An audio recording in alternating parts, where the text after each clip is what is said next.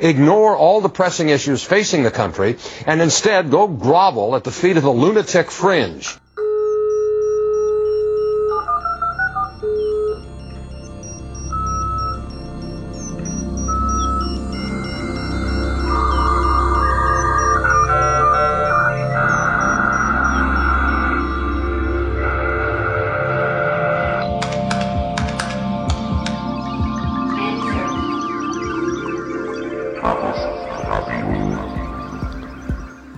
Hallo, hier ist Chaos Radio Express, Ausgabe Nummer 31. Wir schreiten langsam voran, auf die 100 zu, aber bis dahin ist noch ein bisschen. Ja, das Thema wird heute sich um was etwas Komplexeres drehen. Für die Leute, die ein seichtes Thema erwartet haben, euch muss ich leider enttäuschen. Es geht um Programmiersprachen und insbesondere um die Programmiersprache Düllen. Zu Gast dazu Andreas Burg und am Mikrofon, wie gehabt, Tim Pritlove. Thank you.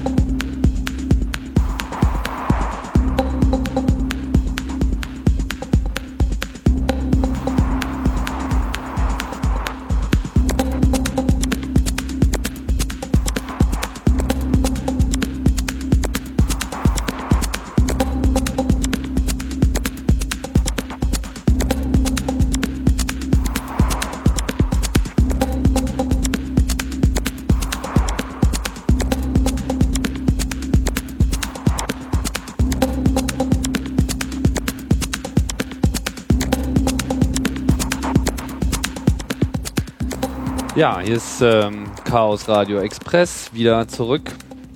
Und äh, jetzt kommt der unvermeidliche Mikrofontest. Hallo Andreas. Hallo Tim. Super. Ähm, wir können uns hören. Das ist schön. Ja, Andreas, für äh, dich habe ich mal gebeten, hier ein etwas äh, ausführlicheres Statement abzugeben zu einer Programmiersprache, die wir beide schon seit ähm, längerem im Auge haben. Äh, die Programmiersprache heißt Dylan, so wie Bob Dylan zum Beispiel. Oder Dylan Thomas. Oder Dylan Thomas, D-Y-L-A-N. Und wir nehmen es gleich mal vorweg, ist es eine Programmiersprache, die absoluten Exotenstatus hat, die sich nicht in weiter Verbreitung befindet, die nicht von tausenden Leuten von den Dächern gerufen wird, äh, für denen es keine 500 Seiten Bücher im Buchladen gibt und überhaupt ähm, niemand interessiert sich für Düllen. Aber wir sind beide der Meinung, dass das eigentlich ein sehr unangemessener Zustand ist. Und warum das so ist, das wollen wir jetzt mal ein bisschen erläutern. Ja, vielleicht kannst du mal ein bisschen was äh, erstmal zu dir selber sagen. Du bist ja eigentlich auch schon seit äh, Ewigkeiten am Hacken. Wann hast denn du äh, losgelegt? Oh, das war so in den späten 80ern, als ich ähm, im, damals hieß er noch Pionierpalast, heute hieß er Fez, ähm, auf einem KC85 das Programmieren lernte. Und ähm, dann später im Haus der jungen Talente, dem heutigen Podeville, auf eine Gruppe äh, interessierter Menschen stieß, die nicht nur Software kopiert haben, weil anders ging das damals nicht, es gab ja noch gar kein Internet, äh, sondern auch sich mit Rechnern beschäftigt haben und ähm, damit, was man mit Rechnern tun kann. Kam dann dort in diesem Haus der jungen Talente ähm, im Februar 90 auf dem COCON mit dem Chaos Computer Club in Berührung. Das war so ein hm, bisschen. Der COCON. Ja, so ein bisschen East meets West und das ging dann mit der Fusion bei den Hackern relativ schnell. Das stimmt. Und ja, also ich mache das schon eine ganze Weile. Ich programmiere seit, naja, es müssen jetzt bald 20 Jahre sein. Mhm. Das heißt, du hast auch alle Untiefen gesehen. Kann man so sagen, ja. Von äh, Amateurprojekten bis hin zu Versagen auf industriellem Maßstab habe ich, glaube ich, alles schon mal in den Fingern gehabt. okay, aber das war dann nicht dein eigener Code? Das war nicht dein, mein eigener Code, das war Code von anderen Leuten. ja, ähm, mit den Programmiersprachen ist das ja so, so eine Sache. Also ich habe auch eine Weile überlegt, als ich dieses äh, Thema jetzt hier äh, angehen wollte, wie, wie kann man denn bitte in einem Podcast eine Programmiersprache erklären? Und ich denke, bevor wir das tun, sollte man vielleicht mal ein bisschen darauf eingehen, äh, was eine Programmiersprache eigentlich ist. Um einfach mal so klar zu machen, äh, vor allem auch, wo das Problem liegt, weil ganz offensichtlich gibt es äh, ein tiefer liegendes Problem, denn es werden am laufenden Meter neue Programmiersprachen erfunden. Jedes Jahr gibt es immer wieder einen neuen Hype. Heute ist es Java, morgen ist es Ruby, übermorgen ist es, äh, keiner weiß es so ganz genau. Und da gibt es natürlich auch einen Grund dafür, weil sich halt die Bedürfnisse immer wieder ändern und weil die Programmiersprachen in irgendeiner Form an die neuen Bedürfnisse angepasst werden müssen. Ja, Programmiersprachen sind ein sehr interessantes Phänomen. Ähm, für den oberflächlichen Betrachter sieht es ein bisschen so aus, als hätte die Programmiersprache den Nutzen, dem Computer zu sagen, was er tun soll. So 10 Print Hallo, 20 Go to 10 und dann gibt er ganz oft Hallo aus. Ähm, das ist aber eigentlich nur die halbe Wahrheit, sondern ähm, eine Programmiersprache dient auch dazu, ähm, ein Problem für den Menschen greifbar zu machen, das im Computer gelöst wird. Also Abstraktionsebenen aufeinander zu bauen mit Sprachmitteln. Ähm, wenn es nicht wäre, würden wir Computer mit Nullen und Einsen programmieren. Ähm, hat man früher getan, also so ein 50er-Jahre-Rechner, der hatte irgendwie vorne ein Panel, da waren ganz viele Schalter dran. Die konnte man auf 0 oder 1 stellen und dann hat man da seinen Bootloader-Code äh, in die Schalter reingetan und dann ähm, daneben so ein Lochband äh, gehabt, wo dann der Rest des Codes drauf war, auch mit Nullen, Einsen, Loch oder nicht Loch. Dann hat man das angeworfen, hat es berechnet, ging auch. Und viel mehr braucht der Computer ja eigentlich auch gar nicht. Also für den sind Programmiersprachen nicht gedacht, die dienen nicht dem dem, Computer an sich, sondern die dienen dem Menschen dabei, ein Problem so zu strukturieren, dass es durch einen Computer lösbar wird. Ganz all, so allgemein unter, unterscheidet man ja immer so zwischen der sogenannten Low-Level und der High-Level-Programmiersprache. Also eine Hochsprache ist ja so ein schön gestellstes Wort. Äh, hast du denn das auch mit einer Hochsprache programmiert? Ähm, wo würdest du denn den Unterschied zwischen unten und oben ansetzen? Ähm, ich denke, der Unterschied liegt äh, in dem, was einem eine Programmiersprache an Abstraktionsebenen bereitstellt. Also das Erste, was man ja hat, wenn man nicht mehr Nullen und Einsen programmieren will, ist ein Assembler, wo man dann nicht irgendwie äh, den Hexcode für eine Instruktion hinschreiben muss, sondern sagen kann, MOV Register 1, Register 2, um Daten von Register 2 in Register 1 zu bewegen. Ähm, das ist so die Granularität des Prozessors halt. Genau, das ist, ähm, naja, das, was der Prozessor macht, ist eigentlich irgendwie das Hexbyte 7F. Das wird halt reingeladen und dekodiert und dann irgendwie eine Anweisung draus gemacht. Und der Assembler ist eigentlich schon der erste Schritt Richtung Programmiersprache, der nämlich eine äh, sogenannte Mnemonic einführt für die Instruktion, also etwas, was der Mensch sich merken kann. So, ja. also üblicherweise so eine dreibuchstabige oder mhm. vierbuchstabige Abkürzung für eine einfache Instruktion, die ein Prozessor ausführt. Dem Computer ist es egal, ob da jetzt 7F steht oder MOV. Er muss sogar mehr arbeiten, wenn man MOV hinschreibt, der muss nämlich erstmal 7F draus machen. Und das ist durchaus aufwendig. Und da kommen in verschiedenen Sprachen Schritt für Schritt ähm, weitere Abstraktionsebenen dazu, die ähm, einem helfen, etwas äh, problemnäher und hardwareferner auszudrücken. Der nächste Schritt sind dann Sprachen, die halt nicht ähm, prozessorspezifisch sind. Das heißt, irgendwie ein Move-Befehl funktioniert auf dem einen Rechner so, auf dem anderen funktioniert er anders, die Register sehen anders aus, die Speicheradressierung und so weiter und so fort. Genau, was auch der Grund ist, warum halt ein Macintosh mit einem Power-PC-Prozessor äh, anderen Code braucht als ein Macintosh mit einem Intel-Prozessor. Genau, und da man sich nicht hinsetzen möchte und alles zweimal programmieren, ähm, ist die nächste Abstraktionsebene, die das Leben einfacher macht, dann halt eine Sprache, die ähm, etwas weiter oben funktioniert, die dann auf allen Architekturen gleich aussieht und die nach unten hin in verschiedene Assembler-Befehle umgesetzt wird. Und also das ist so ein bisschen ein Kontinuum. Das geht dann in den Abstraktionsebenen weiter nach oben. Wenn man dann anfängt, ähm, mächtigere Konstrukte zu haben, also einfache äh, Sprachen haben dann, keine Ahnung, While-Schleife, eine For-Schleife und ein If und kennen Integer und Floating Point und String und Structs. Und ähm, was ja auch schon Abstraktionen sind. Also in Assembler gibt es keine Structs. Also C-Programmierer so, sollten sich jetzt äh, heimisch gefühlt haben bei den Genau, genau. Also C ist im Prinzip ein High-Level-Assembler, ein Assembler, der einen schon mal von der Architektur ein wenig unabhängiger macht. Also es ist nicht ganz, ist nicht ganz weg. Man merkt es immer noch so ein bisschen durch, was da für eine Architektur drunter ist. Ja, das ist aber echt eine moderne Sicht. Also ich kann mich noch erinnern, als es so mit C anfing, da galt das ja im Prinzip schon als die Hochsprache. Also da war ja im Prinzip der Gedanke, überhaupt nicht mehr Assembler zu programmieren, also eine Programmiersprache zu nehmen, die prozessorunabhängig ist. Ähm, galt da ja schon als was ganz äh, Fortgeschrittenes, auch wenn das natürlich andere Programmiererkulturen schon lange getan haben. Mit Ja, Fortran und mit Basic und so weiter. Also es war in dem Sinne nichts Neues. Trotzdem wurde irgendwie C schon so ein bisschen auch als äh, extrem advanced angesehen, was es aber eigentlich nicht ist, weil es ja, Ja, eigentlich nur eine Abstraktion des Prozessors ist. Es war schon ein Fortschritt. Also ähm, es gibt von äh, Butler Lamson, dem äh, damaligen Chef von Xerox, der so Sachen wie Laserdrucker und den PC und die Maus und das Ethernet erfunden hat, die Aussage, es gibt kein Problem, was man nicht durch Hinzufügen einer zusätzlichen Abstraktionsebene lösen kann. Und C hat ja schon Probleme gelöst damals. Man konnte halt irgendwie schneller programmieren als vorher, als man alles in Assembler programmiert hat. Ganze Betriebssysteme.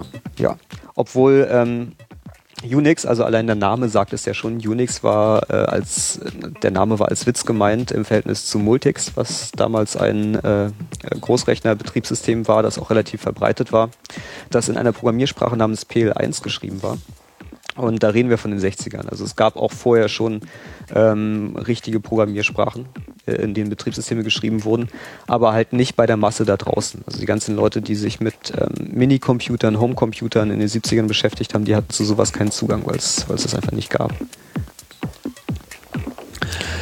Wenn man jetzt ähm, ein bisschen in die Geschichte taucht, dann gibt es da einen Namen, der immer wieder ähm, auftaucht als äh, so ein bisschen die Mutter aller Programmiersprachen. Das ist die Programmiersprache Lisp, die in der Programmierer-Community eigentlich nur zwei Arten von Anhängern hat. Also entweder fanatische Befürworter oder äh, fanatische Ablehner dieser, dieses Ansatzes.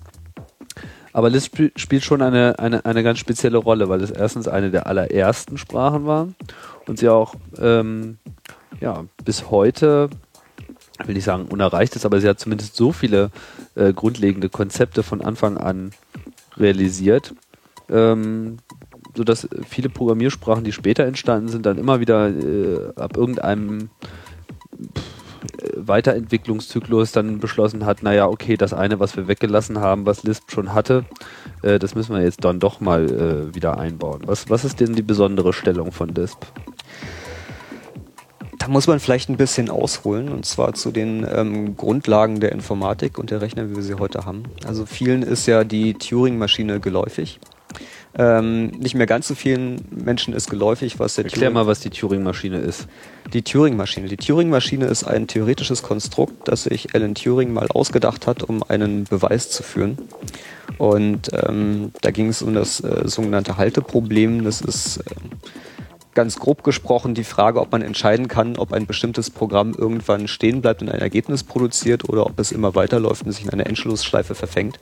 Und hat bewiesen, dass man nicht beweisen kann, dass ein Programm äh, immer das Ergebnis liefert.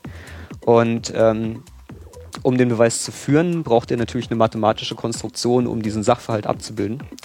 Und ähm, hat sich halt, wie das bei Mathematikern so ist, auf die äh, sogenannte Piano-Arithmetik äh, beschränkt. Also das Plus, Minus, Mal durch ist das quasi und Zahlen. Und ähm, hat sich die Turing-Maschine definiert. Die äh, definiert sich im Prinzip aus einem endlosen Band, auf dem Symbole stehen und einer Zustandstabelle und einem Zustand, den diese Turing-Maschine hat. Es gibt also einen initialen Zustand und dann macht das Ding einfach die ganze Zeit, lese das Symbol vom Band, gucke in der Tabelle nach, was äh, für den Zustand, in dem ich mich gerade befinde und das Symbol, das ich gelesen habe, der nächste Zustand ist. Und springe den an und kann dann irgendwie links, nach links und rechts fahren und so weiter und so fort. Und ähm, man kann ähm, halt zeigen, dass Programme, die man damit schreiben, äh, äquivalent, äh, kann, äquivalent sind zu allen sogenannten äh, berechenbaren Problemen. Also es gibt da eine Definition von rekursiv berechenbar und es gibt die Turing-Maschinen.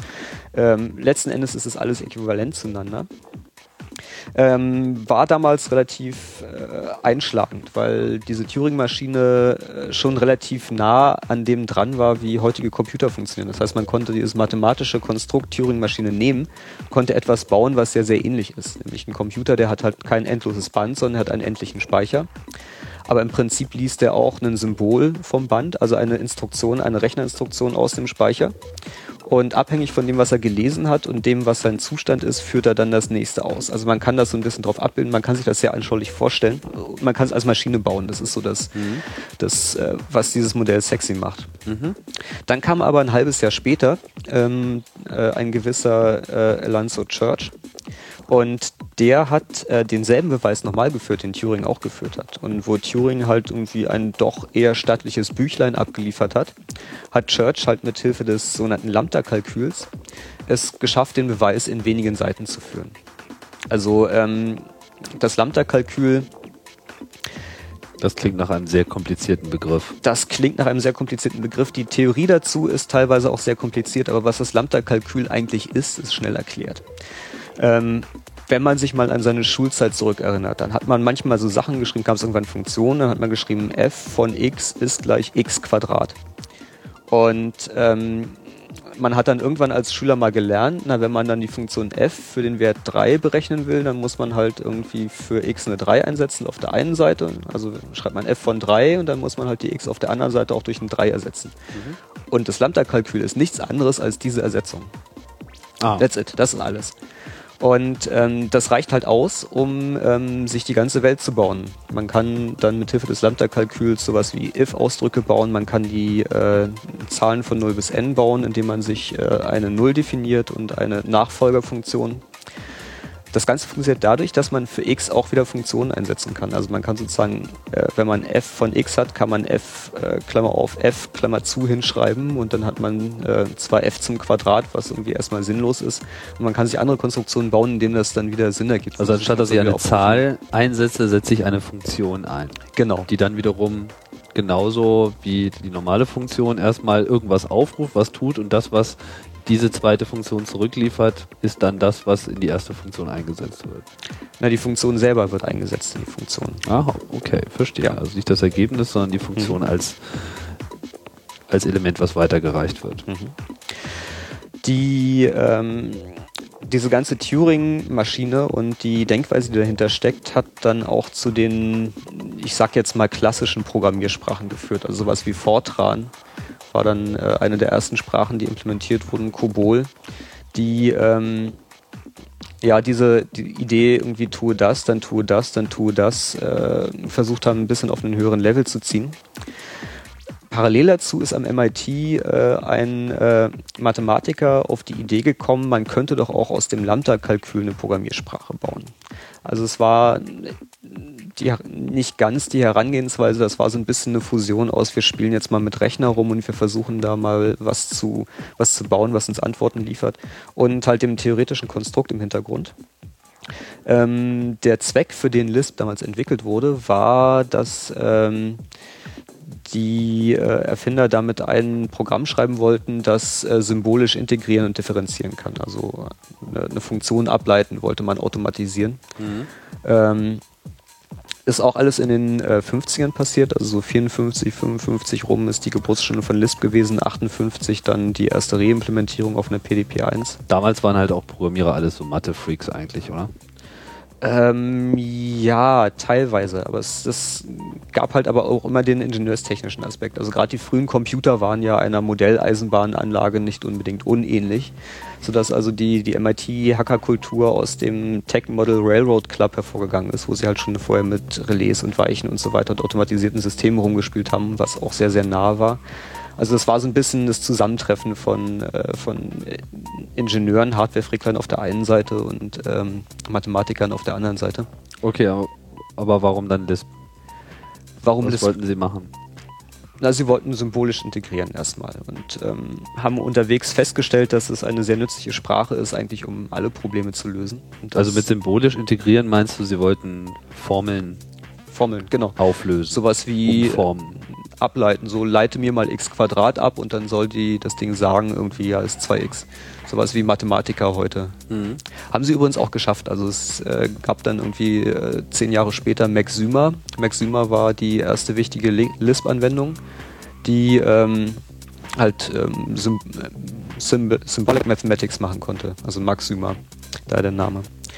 Ähm, Im Laufe der Zeit sind viele äh, Konzepte aus anderen Sprachen dazugekommen, aber Lisp hatte auch einige originäre Konzepte. Zum Beispiel ähm, das mit der Garbage Collection war etwas, was von Anfang an in Lisp eingebaut war.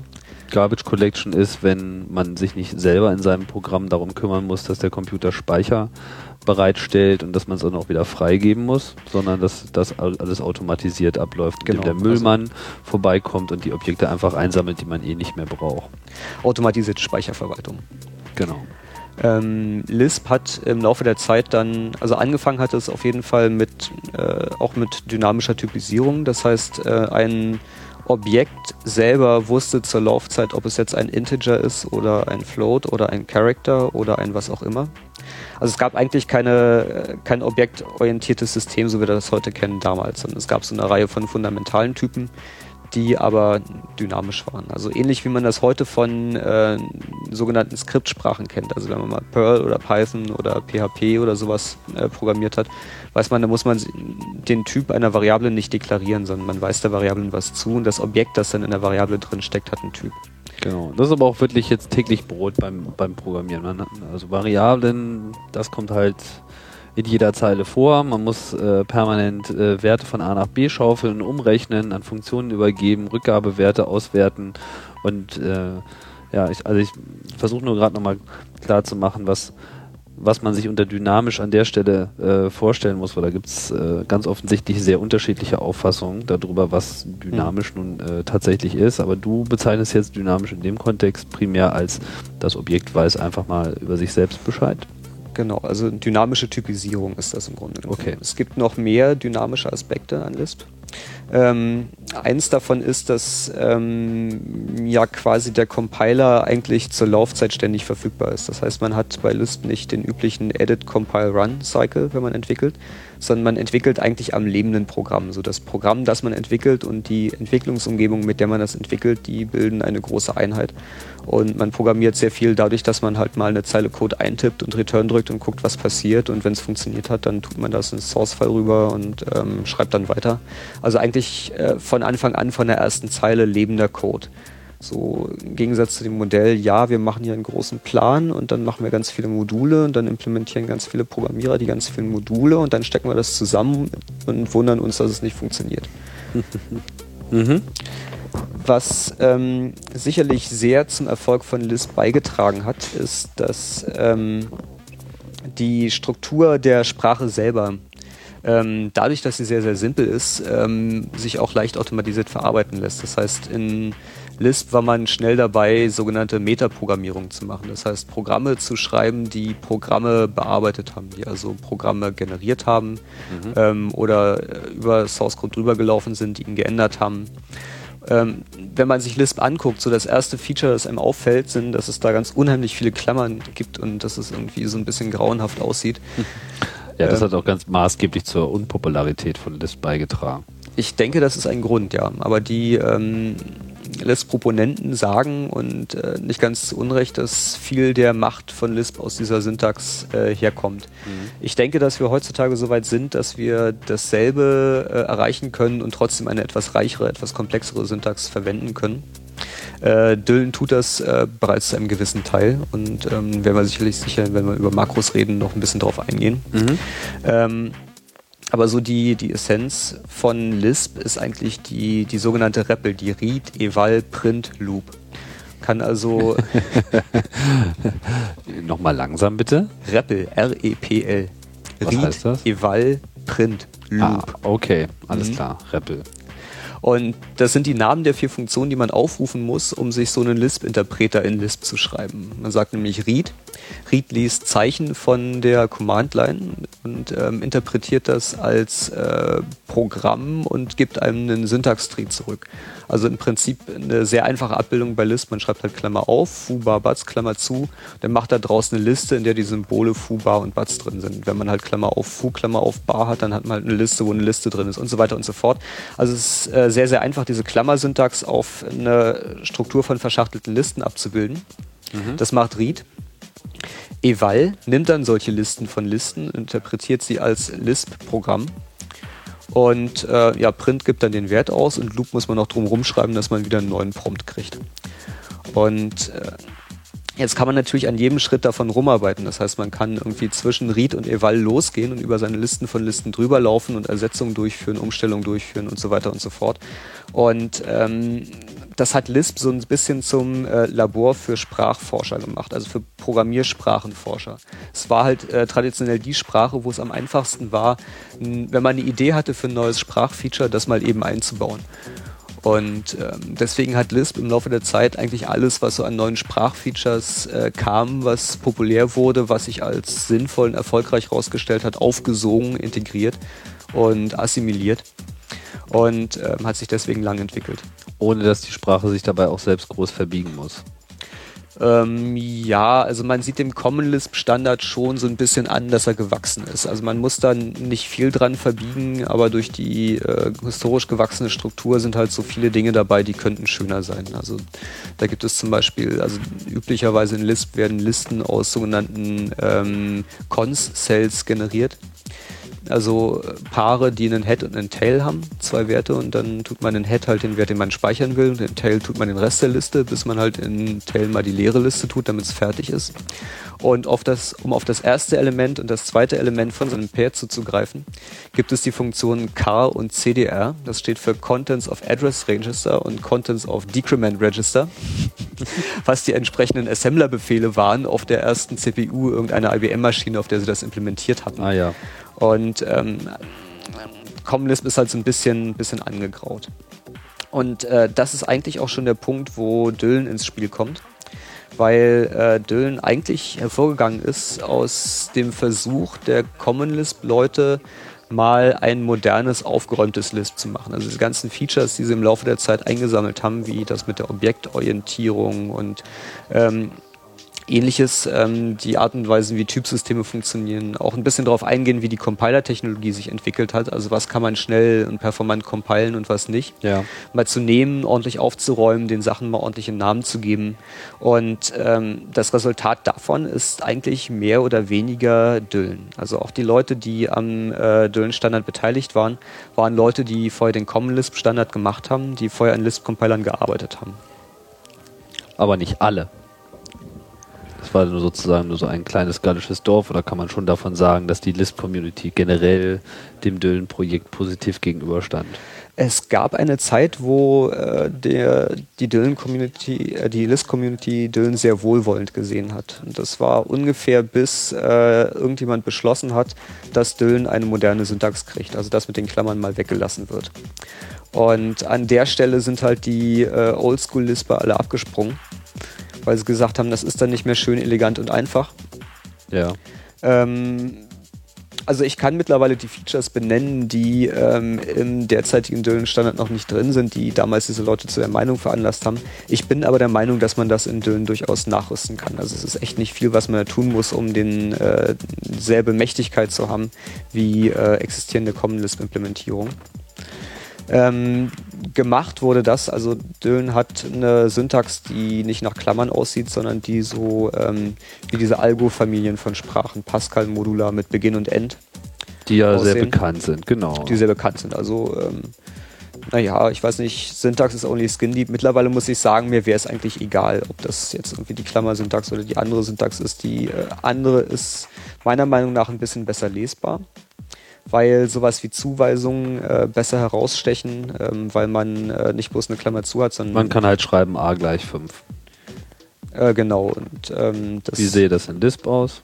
Würde man sagen, ZF 5a. Äh, Und das ist halt, dieses Doppelpunkt gleich ist halt schon im, im Source Code wesentlich prägnanter. Ja. Ist, äh, auch Gleichungen finde ich in der Infix-Syntax besser lesbar. Ähm, also Infix-Syntax muss man dazu sagen, das ist die Bezeichnung dafür. Genau. Und was ist die Bezeichnung für die Lisp-Syntax? Das ist Präfix. Man immer schreibt äh, Klammer auf plus 1, 2 Klammer zu. Und ähm, also die Funktion, die aufgerufen wird, im Präfix steht.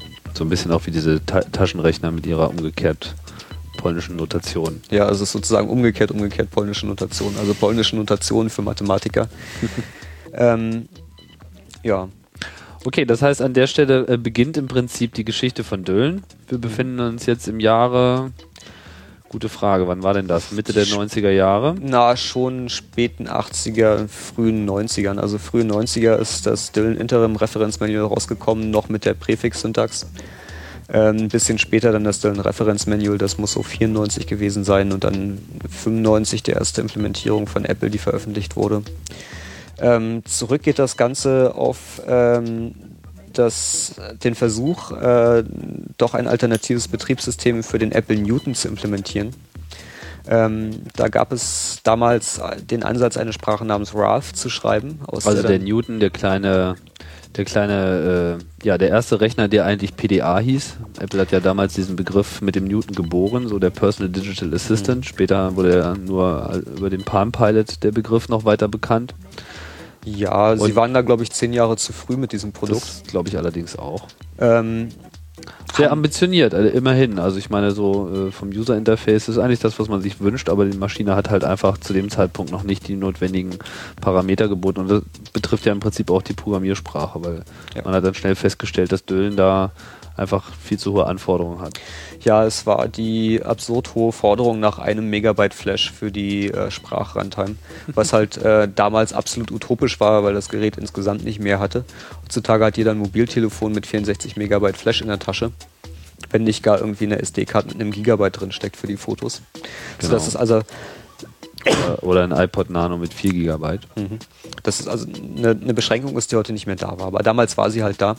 Deswegen wurde das äh, Projekt fallen gelassen. Man hat sich damals dann darauf konzentriert, äh, eine Implementierung für den Desktop zu machen. Also es gab die Vorstellung, ein Entwicklungssystem ähm, zu bauen für den Desktop mit IDE und viel Komfort und allem drum und dran.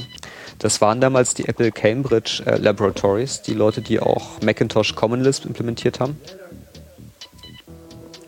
Ähm, es gab drei weitere Gruppen, also nee, es gab insgesamt drei Gruppen, die an Dylan gearbeitet haben. Im Prinzip alles alte Lisp-Leute. Die ähm, Apple Cambridge Laboratories ähm, waren das, dann eine Gruppe an der Carnegie Mellon Universität, die ähm, damals CMU Common Lisp geschrieben hat, die danach an äh, dem Gwydion-Projekt gearbeitet hat. Und äh, die dritte war eine Firma namens Harlequin, die hervorgegangen ist aus, also viele der Leute, es hat mit der Firma nichts zu tun, aber viele der Leute, die vorher bei Symbolics waren, einem Hersteller von Lisp-Maschinen, also speziellen Computern, deren Betriebssystem in Lisp geschrieben war. Genau, komplette Maschine ausschließlich in Lisp von vorne bis hinten. Das waren in den 80ern die coolen Hacker-Computer, mit denen man gearbeitet hat, wenn man 3D-Grafik gemacht hat oder künstliche Intelligenz oder nach Öl gebohrt und so weiter und so fort. die sind äh, pleite gegangen wegen eines schiefgegangenen Immobilienspekulationsprojektes des Eigentümers was sehr bedauerlich ist. Jedenfalls die Leute sind bei Harlequin gelandet, ähm, haben da den äh, Lispworks Compiler geschrieben, also auch Lisp-Leute, und dann an Harlequin-Düllen gearbeitet. Ähm, ja, aus dem Apple-Projekt ist nicht so viel geworden. Es gab eine Technology Release, die wirklich für damalige Verhältnisse atemberaubend war. Also wenn man äh, davor mit äh, VI C-Code programmiert hat und dann diese IDE gesehen hat, dann wollte man einfach nicht mehr zurück, weil die damals äh, schon mehr konnte als Eclipse heute. Das heißt Navigation zwischen Source Code durch einfach auf einen Bezeichner draufklicken, ähm, automatisches Malen von äh, Call-Graphen und von Klassengraphen mit Einklappen und Ausklappen, Objektbrowser Browsern äh, Interaktion mit dem Programm. Das heißt, man konnte sein Programm anhalten, mal kurz eine Funktion ändern und wieder laufen lassen, mal kurz einen düllen Ausdruck eingeben, in sein Programm schicken, da evaluieren und so weiter und so fort. Also die ganzen tollen, schicken Features, die man äh, heutzutage auch haben will, die ähm, Java mit Eclipse jetzt so schrittchenweise auch bekommt, die waren da alle da. Und vor allem für damalige Verhältnisse auf dem Macintosh absolut berauscht. Das Programm ist nie abgestürzt. Und ja. das, obwohl es in so einem totalen Alpha-Zustand war. Also wenn mal irgendwas intern vollkommen im Eimer war, dann war es jederzeit immer noch in der Lage, einem Fenster anzuzeigen, zu sagen, ich bin jetzt konfus äh, und komme nicht mehr klar, aber ich speichere jetzt nochmal dein Projekt ab, bevor ich mich beende. Hm. Es ist ja heute bei Computern auch nicht anders, dass die Anwendungen nicht doch gelegentlich mal crashen und die Daten mitnehmen. Und ähm, also das war schon ein sehr bemerkenswerter Unterschied, dass obwohl diese Software noch nicht fertig war, Fehler in der Software, Bugs nicht dazu geführt haben, dass alles gecrashed ist, sondern dass es ähm, System kontrolliert den Fehler äh, empfangen und bearbeitet und gehandelt hat. Ähm, dann ein Menü angezeigt hat, so lieber User, ich weiß jetzt nicht weiter, willst du es nochmal probieren, willst du abbrechen, willst du in Debugger gehen oder willst oder du Bug-Report ausdrucken. Hm, sowas. Sehr beeindruckend. Leider ging es Apple dann finanziell sehr, sehr schlecht in dem Jahr und ähm, sie mussten ihre Forschung auf die Hälfte ähm, zusammenstreichen. Und nee, die gesamten Ausgaben auf die Hälfte. Das war richtig brutal, was sie damals Ja. Apple, äh, Apple hat halt so ins Klo gefasst mit seiner Systemsoftwareentwicklung und äh, mit der Transition auf den PowerPC, dass sie damals halt einfach, die haben ja dann auch ihren Chef rausgeschmissen. Hier Mr. Michael Spindler hat es halt völlig vergeigt und danach begann halt diese große Krise, wo dann eben Microsoft auch schaffte, äh, mit Windows 95 dann in der Öffentlichkeit äh, komplett halt an Apple vorbeizuziehen. So der Mhm. ganze Nimbus äh, der Führungsnation war dann komplett dahin und leider mussten eben auch diese ganzen Entwicklungsprojekte dran glauben. Aber das hieß ja nicht, dass an Düllen nicht mehr weitergearbeitet wurde, weil es gab ja noch Harlequin, die wir schon erwähnt haben, und äh, die Carnegie Mellon University, Mhm.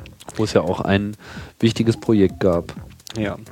Ähm, fangen wir mal mit der CMU an. Ähm, interessanterweise der Projektleiter äh, an der CMU des Gwydion-Projektes und auch des CMU Commonlist Compiler-Projektes davor war Scott Fahlmann, der den meisten Leuten kein Begriff ist, obwohl er eigentlich als Erfinder des Smiley, also ihr wisst schon, Doppelpunkt Minus, äh, Klammer zu, der hat sich das damals ausgedacht, ähm, ein Begriff sein sollte. Also auch jemand, der irgendwie schon eine Weile dabei ist. Ähm, die äh, hatten auch die Vorstellung, sowas ähnliches zu schreiben wie Apple mit der äh, Apple Düllen IDE, also so eine Entwicklungsumgebung, wo man Code browsen konnte und so weiter und so fort. Das war ein Konzept, das Smalltalk eigentlich mal aufgebracht hat. Also Smalltalk hatte das mit den Class-Browsern schon vor allen anderen. Und ähm, die sowas auch machen wollten und dafür erstmal einen Düllen, äh, erstmal in C einen Düllen-Interpreter geschrieben haben, der, wie Interpreter das so an sich haben, nicht besonders performant war.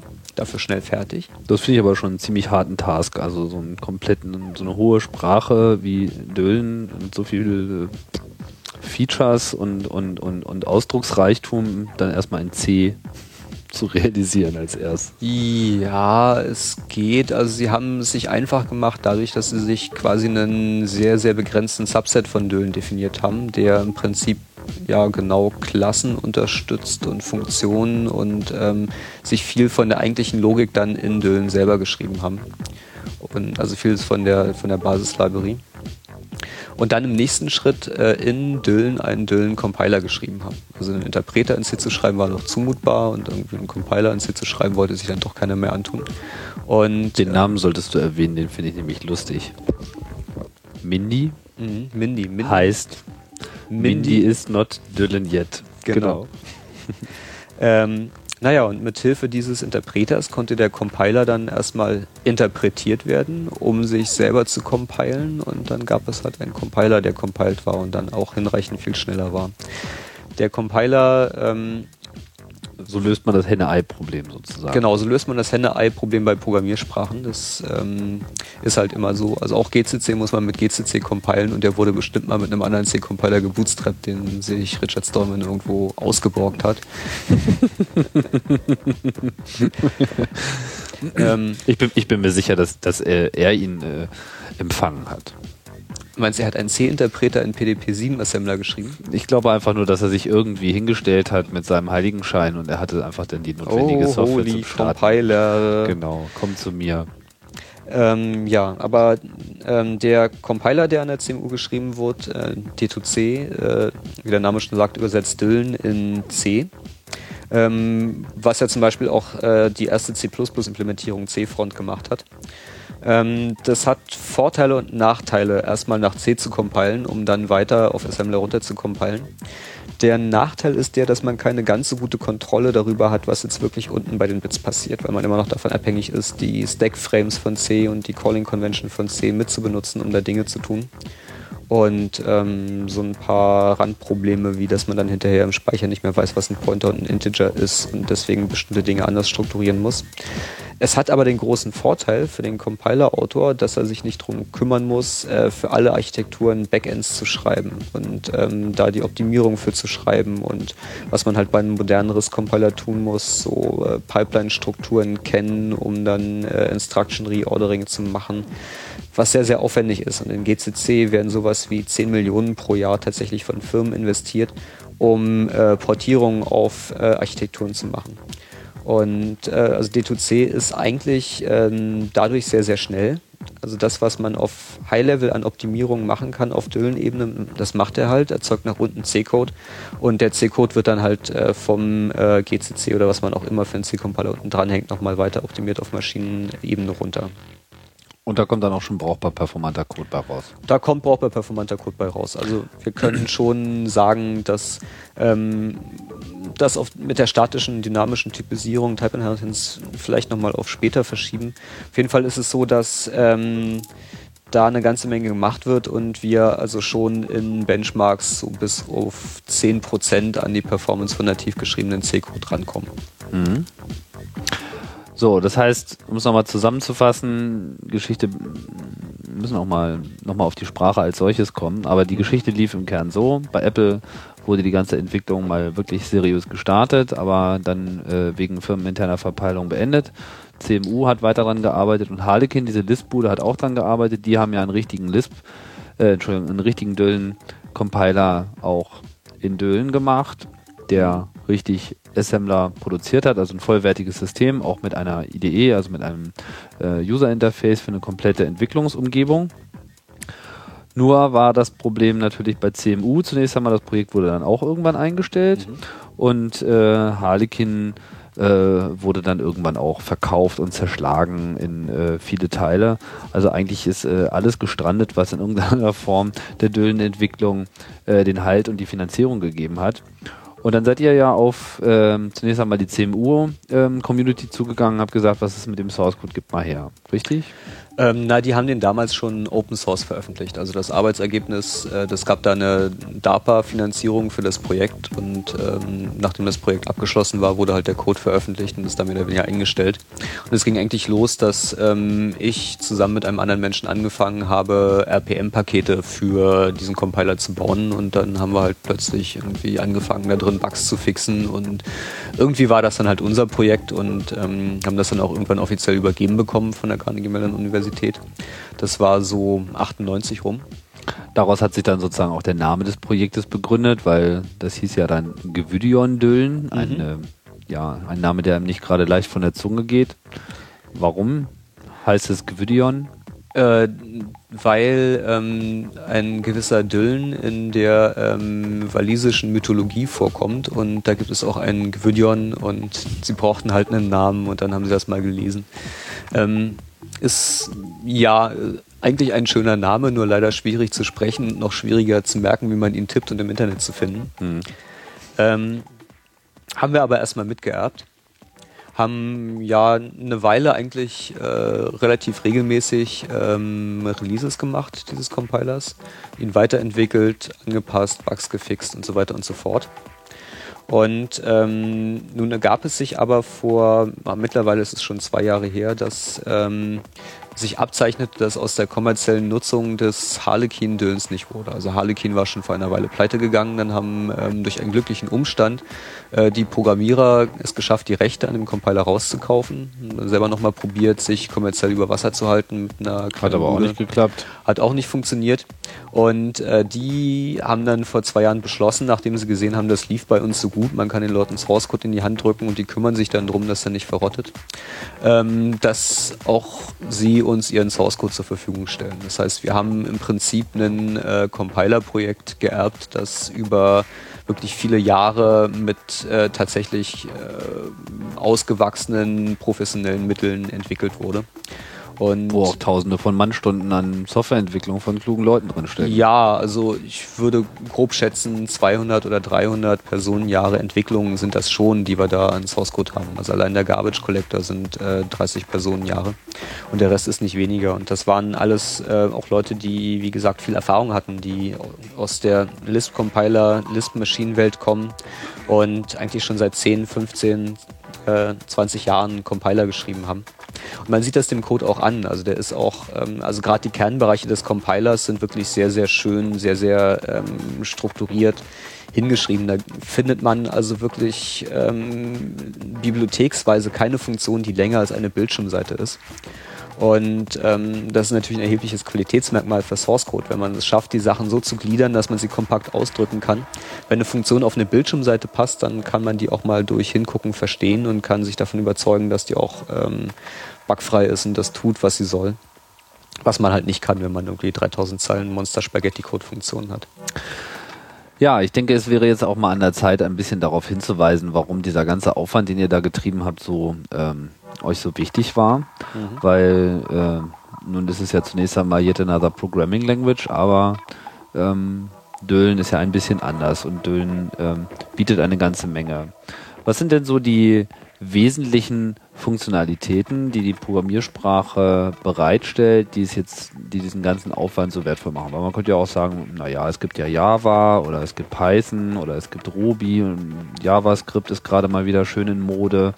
Äh, was, was haben diese Programmiersprachen alle nicht? Warum, warum kann ich nicht einfach in C++ programmieren? Äh, warum kann ich nicht auch einfach Lisp weiternehmen? Was ist quasi der, der Grund, warum man eben so viel Energie in, in diese Sprache steckt?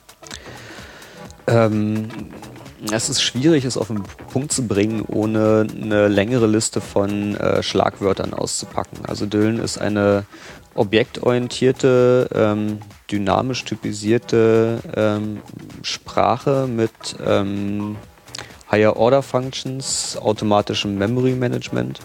Es hat eine strikte Typisierung und ähm, ja, noch so zwei oder drei andere Sprachfeatures, die ähm, relativ wichtig und relativ interessant sind. Also mit und anderen Worten, es ist, es ist komplett Buzzword-compliant. Es ist vollständig Buzzword-compliant, das auf jeden Fall.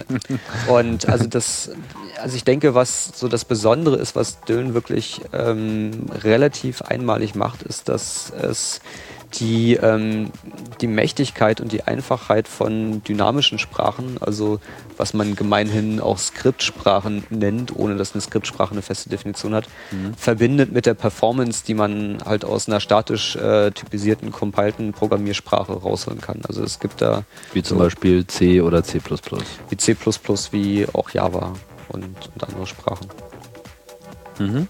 Ihr habt ja äh, die Sprache ja auch durchaus schon ähm, erfolgreich zur Anwendung gebracht. Ihr habt ja jetzt ein paar Mal an dem ICFP teilgenommen. Äh, was war noch kurz die genaue Auflösung dieses Akronyms? Äh, ICFP, der ICFP Contest, also die ICFP International Contest nee, for ICFP ist die International Conference for Functional Programming.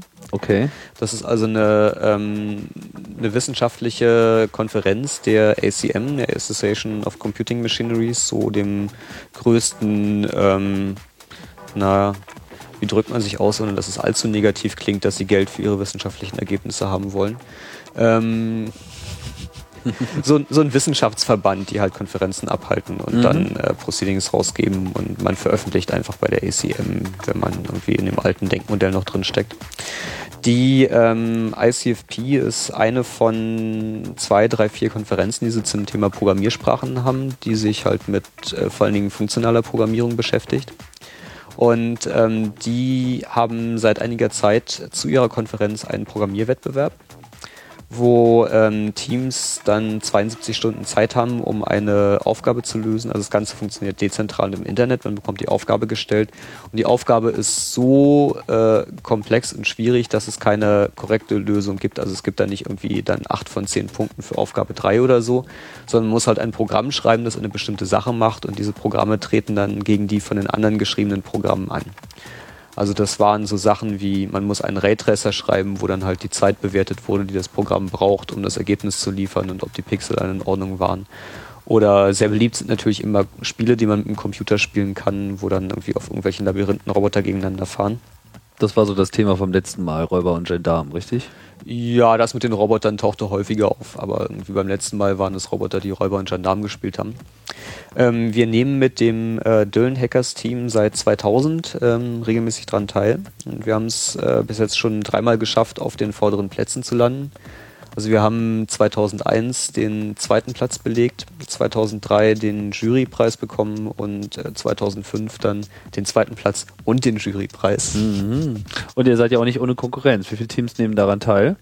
Also jetzt 2005 haben ähm, 163 Teams teilgenommen. Mit allen möglichen Programmiersprachen. Ne? Mit allen möglichen Programmiersprachen, ja. Es ist also nicht so, dass das begrenzt wäre auf funktionale Sprachen, sondern man kann da mit der Sprache seiner Wahl dran teilnehmen und es gab also eine bunte Mischung. Interessant sind dann die Graphen zu sehen, wie viele Leute eingereicht haben, wie viele davon sich äh, überhaupt funktionierten von den Programmen, die eingereicht wurden und wie viele davon dann die Qualifikation geschafft haben. Also die Regeln sind ziemlich strikt. Wenn das Programm crasht, fliegt man halt raus. Wenn das Programm äh, einen falschen Output liefert, der nicht der Spezifikation entspricht, wird man disqualifiziert. Und Zeitüberschreitungen. Zeitüberschreitungen. Also wenn man ähm, Genau, wenn man länger als fünf Sekunden braucht, um den nächsten Spielzug zu berechnen. Die Anforderungen sind schon relativ hart. Also man kann sich da keine Bugs erlauben. Wenn man einen Bug in seinem Programm hat, kann man es auch gleich vergessen. Dementsprechend sahen die Kurven für die C-Leute aus. Also die, ähm, es gab, glaube ich, 40 Teams, die in C geschrieben haben. Davon haben 39 die Qualifikation nicht geschafft. Oha. Ja. Und ähm, von es gab eine Vorrunde und eine Ausscheidung. In der Vorrunde musste man gegen von den äh, Richtern geschriebene Teams antreten. Und die Roboter, gegen die man spielen musste, waren halt wirklich doof. Also wenn man in der Lage war, eine Strategie zu fahren, die besser war als Random, dann hat man auch die Qualifikation geschafft. Und interessanterweise haben von den 163 Teams genau 13 es geschafft, in die nächste Runde zu kommen, wo dann also die einzelnen äh, Teams gegeneinander gespielt haben. 13 von 163 Teams haben es überhaupt geschafft, die erste Runde zu nehmen. Genau, überhaupt etwas Die Qualifikation, um überhaupt erstmal gegen die anderen antreten zu dürfen. Genau, sowas wie es crasht nicht, es liefert ordentliche Antworten und das Verhalten des Programms ist irgendwie gut genug, um einen wirklichen Trivialalgorithmus zu schlagen, also besser als random. Und es läuft schnell genug, um eine Antwort genau, zu formulieren. Genau. Okay, 13. Mhm. Und da war alles dabei. Es war Perl dabei, es war Java dabei, es war C, C++ dabei. Ja, das ähm, eine Sprache, die relativ äh, viel vertreten ist, naturgemäß äh, ist äh, also zwei eigentlich Haskell und OCaml. Das sind so die beiden Familien von funktionalen Sprachen, mit denen, äh, also von statisch getypten funktionalen Sprachen, mit denen also sich die, die waren jetzt nicht beschäftigt. Die waren nicht stark vertreten bei den 163, sondern die waren stark vertreten bei den 13, die es geschafft haben. Ähm, sowohl als auch. Aber sowohl der Anteil, der die okay. Qualifikation geschafft hat, war höher. Das okay. waren schon durchaus mehr. Mhm. Und dann das eine Düllenteam. Das eine Düllenteam, genau. Mit der einen Einreichung. Und Die Gallia. okay, und dann in der zweiten Runde?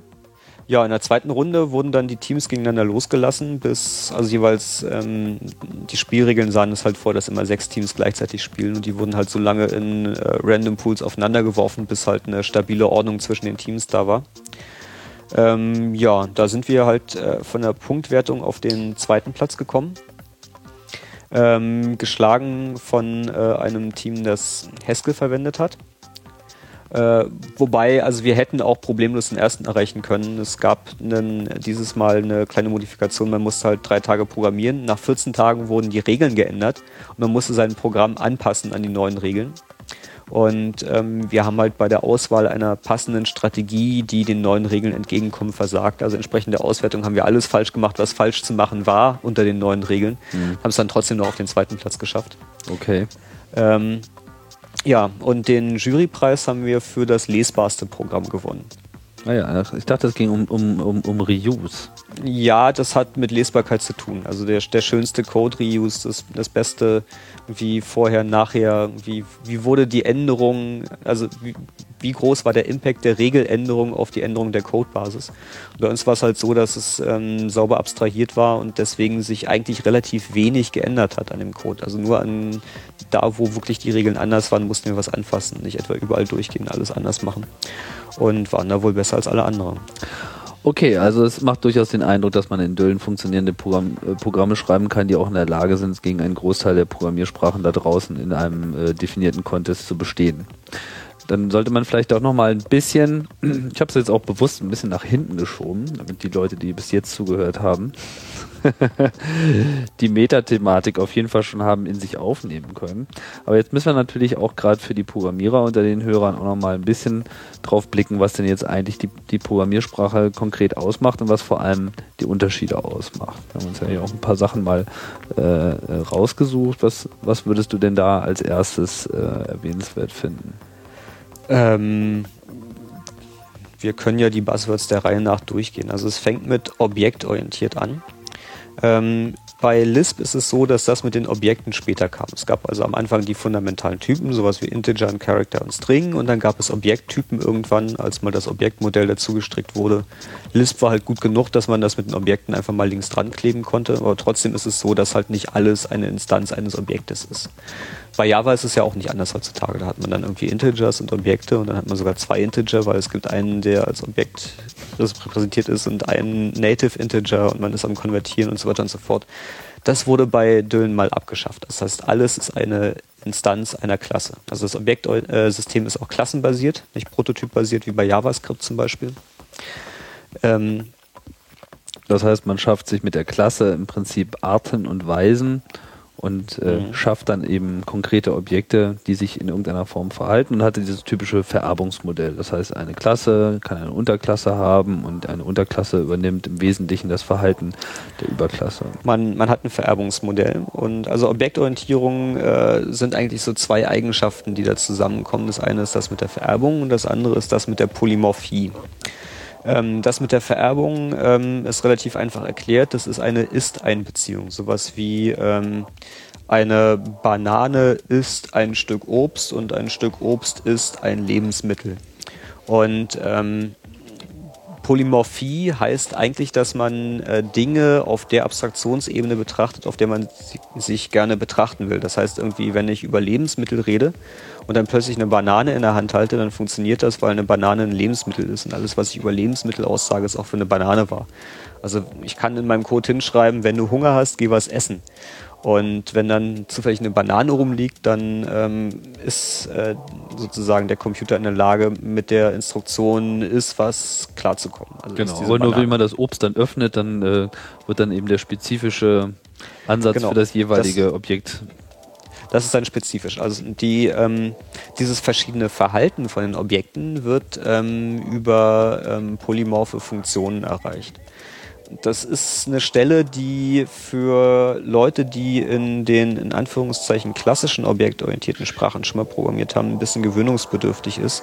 Zumal Objektorientierung oftmals äh, nicht so erklärt wird, wie ich das gerade getan habe, sondern mit, naja, so eine Klasse, das ist halt irgendwie, da schreibt man eine geschweifte Klammer auf und dann schreibt man alle Daten hin, dann schreibt man alle Methoden von dieser Klasse hin.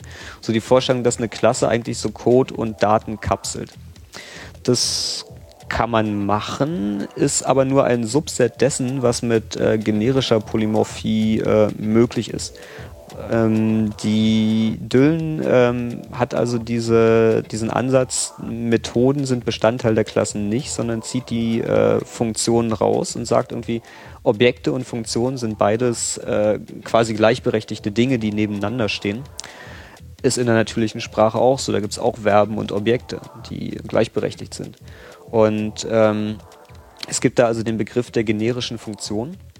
also um es mal kurz festzuhalten, ein Hauptunterschied zwischen Döllen und den allermeisten objektorientierten Programmiersprachen ist der, dass die Methoden nicht Teil der Klassenspezifikation sind. Das heißt, wenn ich irgendetwas beschreibe, wie eine Banane, ein Obst oder was auch immer, mhm. dann konzentriere ich mich eigentlich eher nur auf die grundlegenden Attribute Mhm. So, was sind die Eigenschaften dieses äh, Objektes? Was habe ich, was muss ich speichern? Aber das, wie gehe ich damit um, ist separat davon. Das heißt, irgendwie das Öffnen einer Banane, irgendwie das Essen einer Banane, das ist alles etwas, was nicht innerhalb der Klassendefinition ist, wie man es eben erwarten würde, wenn man mit C++-Gedanken gut daran geht oder mit Java äh, ansetzen. Das ist halt nicht der Fall. Was nicht heißt, dass man es nicht kapseln kann, weil man kann ja dann immer noch alles in einem Modul schmeißen, aber zunächst mhm. einmal ist es in der Sprache unterschiedlich. Genau. Okay. Mhm. Ja, und das ist ja, äh, ja, das ist ja dann auch in, in, in Dölen bis ähm, sehr konsequent durchgesetzt worden. Das heißt, da die Methode nicht mehr in der Klasse ist und sich außerhalb befindet, muss man ja trotzdem irgendwie den Bezug herstellen. Und man will ja dann sozusagen unter einem Namen eine Funktionalität für viele unterschiedliche Objekte haben. Genau, also ne, was einem auch immer wieder erzählt wird bei objektorientierter Programmierung, ist, dass es etwas mit Kapselung zu tun hat. Das ist ähm, zwar eigentlich nur begrenzt richtig, aber trotzdem ist Kapselung natürlich etwas, was man haben will. Und ähm, Kapselung, äh, wie du schon erwähnt hast, wird über Module realisiert. Das heißt, irgendwie das, was eine Klasse ist in, ähm, in C++, wird eigentlich in äh, Klassen, Funktionen und Module, die ähm, diese beiden Sachen enthalten, äh, auseinandergenommen. was man jetzt erklären muss, ähm, also es klingt erstmal so, als wäre das nur so ein oberflächliches syntaktisches Feature. Man schreibt es halt anders hin. Ähm, ist es aber nicht, sondern ähm, was dahinter steckt, diese generischen Funktionen sind einfach ein ähm, mächtigerer Ansatz, um die richtige Methode auszuwählen, um Dinge zu tun. Also für die Leute, die es schon mal gehört haben, kann man hier mal das Visitor Pattern nennen. Also wenn man ähm, wenn das, was man tun will, abhängig ist nicht nur von einem Objekt, sondern von dem Typ von zwei Objekten. So ein ganz einfaches Beispiel, ich möchte a plus b rechnen. Und nun lernt man ja in der Grundschule das mit dem Plus und dann lernt man später das mit dem Plus nochmal, wenn das mit den Brüchen kommt und das mit den Nachkommastellen. Und dann ist es ja eigentlich so, dass jedes Plus irgendwie anders funktioniert. Also eine Ganzzahl plus eine Ganzzahl funktioniert so und eine Ganzzahl plus ein Bruch funktioniert anders und ein Bruch plus eine Fließkommazahl funktioniert nochmal anders. Und ähm, dann hat man irgendwann Matrizen und dann will man vielleicht auch noch eigene Sachen einführen, auf denen man rechnen kann. Aber man schreibt halt immer Plus und man denkt halt auch immer irgendwie Plus. Man denkt A plus B und sowohl A als auch B kann halt irgendwas sein. Und wenn man jetzt so dieses klassische ähm, äh, Single-Dispatch-Modell, also eine virtuelle Funktion in C++ hat, dann ähm, schreibt man ja immer Objekt, Punkt, Funktion, Klammer auf, die weiteren Argumente. Und ähm, welche der Punktfunktionen aufgerufen wird, also welche der Funktionen bei einer virtuellen Funktion, hängt nur von dem A ab, nicht von Argumenten, die hinten noch übergeben werden. Also um es noch präziser auszudrücken, nicht von dem Laufzeittyp, sondern von dem Compile-Zeittyp. Und ähm, also man merkt es halt, wenn man versucht, sowas wie A plus B zu implementieren. Da gibt es in C zwar Operator Overloading, was ein bisschen so aussieht wie generische Funktionen, nur dass es mit dem Compile-Time-Typ passiert, nicht mit dem tatsächlichen Laufzeittyp. Und man fällt damit ganz furchtbar auf die Fresse, wenn man sich sein Plus definiert hat und dann so eine Funktion Square hinschreibt und dann hinschreibt, ja, Square von Number A und Number B ist halt ähm, A mal B. Und das C aber gar nicht weiß, dass es jetzt irgendwie abhängig, also wenn A ein Integer ist und B ein Bruch, dass es dann was anderes aufrufen muss, weil es nur auf den Compile-Time-Typ guckt. Und das ist etwas, wo man sehr viel Mächtigkeit gewinnt. Und also wenn das man heißt, diese ganzen Entscheidungen werden bei Düllen eben zur Laufzeit gefällt. Ähm, Alles wird konkret erst in dem Moment entschieden, wenn das Programm an der Stelle angekommen ist. Äh, na, zumindest wird der Anschein gewahrt. Es ist natürlich so, dass wenn man alles zur Laufzeit tut, es ziemlich langsam ist. Und ähm, Dylan zeichnet sich dadurch aus, dass es äh, über einen Mechanismus verfügt, der sogenanntes Optimistic Type Inferencing macht und wo dann die Entscheidung, welche der Methoden jetzt aufgerufen wird, ähm, auch zur Compile-Time gemacht wird, wenn der Compiler ausreichend viel Typinformationen darüber hat. Aber das ist halt nichts, worüber ich als Programmierer nachdenken muss. Das, da musst du erst drüber nachdenken, wenn du Performance-Optimierung machst. Musst du bei der Struktur des Programms nicht nachdenken. Das heißt mit anderen Worten, umso mehr der Compiler von sich aus schon in der Lage ist, zu mutmaßen, was, um welche äh, Objekttypen es sich hier konkret handelt, umso mhm. mehr kann er an der Stelle optimieren. Und wenn ich am Schluss ähm, aber das macht er sozusagen schon mal von sich aus. Ich muss ihm da gar keine Tipps geben und ich muss vor allem auch keine Vorentscheidungen machen. Ich kann auch generell sagen, alles ist jetzt erstmal Object und ich schreibe hier meine Methoden hin und die arbeiten irgendwie mit Object, dann ist das alles erstmal offen gelassen. Aber in dem Moment, wo ich Einschränkungen mache und sage, okay, hier habe ich jetzt nur Integers, hier habe ich nur Strings, dann kann der Compiler eben sagen, okay, alles prima, äh, da weiß ich äh, halt genau, was zu tun ist und dann läuft es entsprechend schneller. Genau so ist das. Also nicht nur, dass es schneller läuft, sondern es wird auch garantiert, dass diese Überprüfung durchgeführt wird. Das heißt, es ist nicht möglich. Ähm, sowas wie ein Cast gibt es in Dylan nicht. Man kann den äh, Compiler nicht beschummeln bei den Typen. Und man kann dadurch, also man kann sagen, let a gleich 3 mal 3. Und dann hat a erstmal keinen Typ und man kann dem a auch hinterher wieder einen String zuweisen oder eine Liste oder was auch immer man gerade an Objekten hat. Ähm, man kann aber alternativ auch hinschreiben let a Doppelpunkt Doppelpunkt Integer gleich 3. Und dann wird vom äh, ein Typcheck ähm, eingefügt, der überprüft, ob diese Zuweisung denn gültig ist. Und wenn sie nicht gültig ist, wird ein Fehler geworfen. Und der Compiler verwendet das, um die Typ, äh, das Type Inferencing zu machen und die Performance zu machen. Weil in dem Moment darf es halt mhm. einfach nur ein Integer sein und nichts anderes. Genau was dazu führt, dass man oftmals so entwickelt, dass man relativ schnell einen Prototype-Code schreibt, der dann stilistisch auch so, auch so aussieht wie Code in Python oder Perl aussehen würde, also ohne Typen. Und ähm, dann irgendwann sich aber doch mal Gedanken um Typen macht. Und wenn man dann so eine Klassenhierarchien sich mal ausgedacht hat, die man braucht, dann kann man das auch nochmal hinschreiben und hat halt auf der einen Seite den Vorteil, dass es überprüft wird und auf der anderen Seite den Performance gewinnen, dadurch, dass es ähm, schneller wird. Also man arbeitet dann auch so, dass man einfach das schreibt und wenn es funktioniert, macht man ein Profiling, dann sieht man, wo die Hotspots sind, dann geht man da hin, schreibt ein paar Typen hin, es ist schnell Programm fertig. Okay, jetzt wollte ich nochmal zurück auf diese Poly Polymorphie, wo wir da eben gerade ausgeschert sind. Mhm. Ähm, und du hast ja schon erwähnt, Single Dispatch ist äh, das, wie die anderen Programmiersprachen äh, das nennen. Bei Dylan ist es dann sozusagen der Multiple Dispatch. Sprich, in dem Moment, wo ich eine Methode aufrufe, entscheidet sich eigentlich erst, welche Methode dieses Namens ich aufrufe. Das heißt, ich schreibe in mein Programm mehrere Varianten einer Methode, die immer unter demselben Namen firmiert. Und das ist quasi diese generische Funktion. Ja. Genau. Die generische Funktion ist erstmal der Name. Es gibt den Vorgang öffne und äh, dann schreibe ich halt den Fall öffne im Fall einer Dose, ich schreibe öffne im Fall einer Banane und irgendwo in meinem Programm rufe ich halt auf, öffne dieses Objekt, was hier gerade um die Straßenecke gekommen ist und dann entscheidet der, äh, der Compiler quasi zur Laufzeit und wenn er halt genug Daten schon vorher hat, dass er das einschränken kann, äh, unter Umständen auch schon zur Übersetzungszeit, aber spätestens äh, zur Laufzeit, dass jetzt an dieser Stelle die Methode für den Fall Banane oder für den Fall Obst vielleicht auch nur äh, aufgerufen wird und äh, im anderen Fall eben für die Dose. Genau. Der große Vorteil, wenn man ähm, generische Funktionen und Klassen voneinander entkoppelt, ähm, ist auch der, dass man wesentlich modulareren Code schreiben kann. Also es passiert einem bei Single Dispatch ähm, oft, dass man halt eine Funktion implementiert und dann in der Funktion doch wieder ein großes If-Statement macht, wo man sich den tatsächlichen Typ anguckt von dem, was man bekommen ist. Das heißt irgendwie mit den, mit Instance of in äh, Java zum Beispiel oder mit Dynamic Cast in C++ oder RTTI oder ähnlich schlimme Tricks. Und das hat natürlich einen großen Nachteil, weil in dem Moment, wo man ähm, ein weiteres Objekt hinzufügt, muss man alle anderen Klassendefinitionen anfassen und muss da in dieses if-Statement einen weiteren else-if-Zweig mit dem neu dazugekommenen Typ reinmachen. Und das ist natürlich in keinster Weise modular. Da hat man auch Spaghetti-Code. Da hat man Spaghetti-Code. Und diese Trennung der beiden ermöglicht es einem halt zu auch einer Klassenhierarchie einer Library, die man importiert hat, eine neue Funktion hinzuzufügen, auf der ähm, dann dispatched wird. Vorhin hast du noch erwähnt, dass es ähm, Higher Order Functions äh, gibt in Döllen. Was ist das?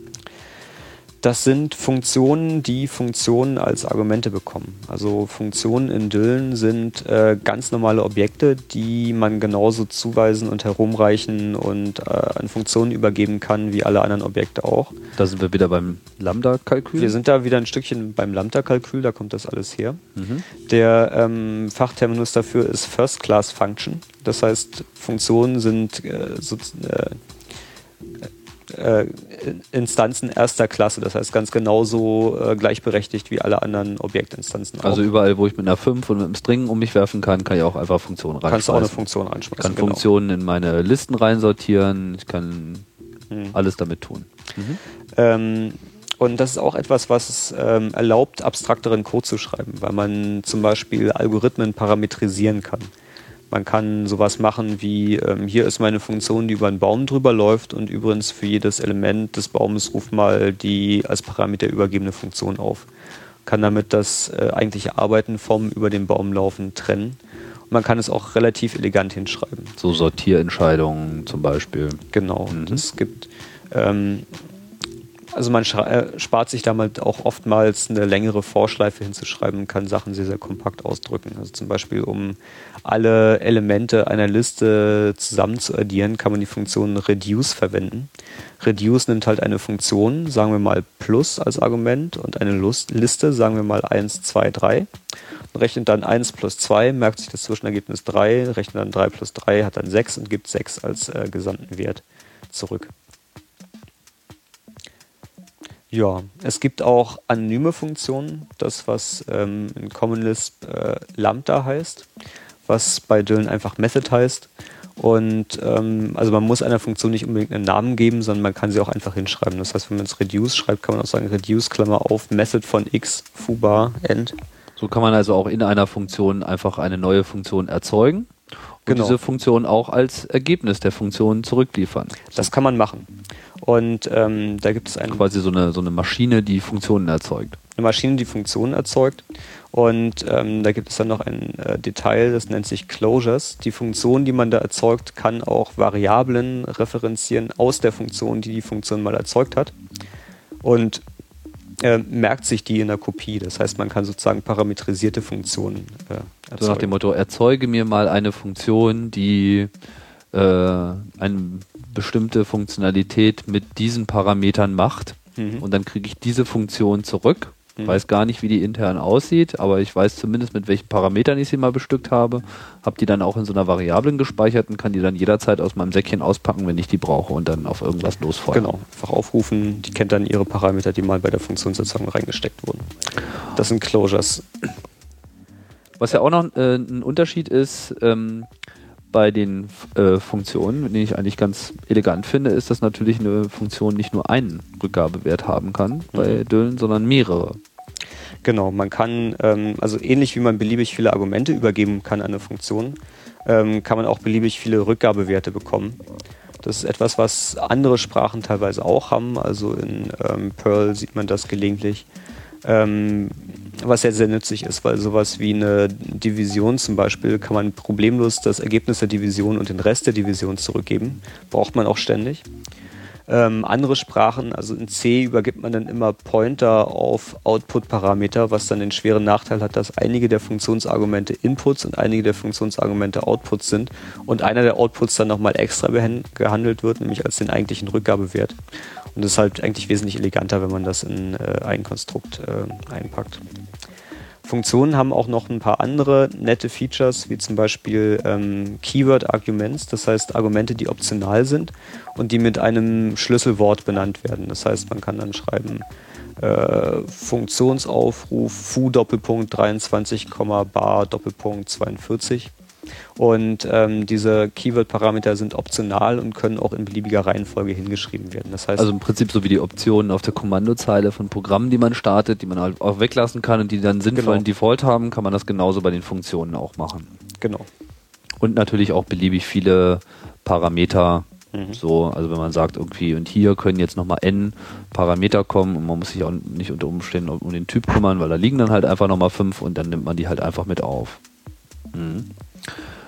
Ähm, ja, Ähn- also ein ähnlicher Komfort wie jetzt bei den, bei den Funktionen mit diesen Keywords, den gibt es ja auch, wenn man eine, eine Klasse erstellt. Also Mhm. man kann da äh, auch bestimmte Defaults äh, angeben. Kannst du da noch was zu sagen?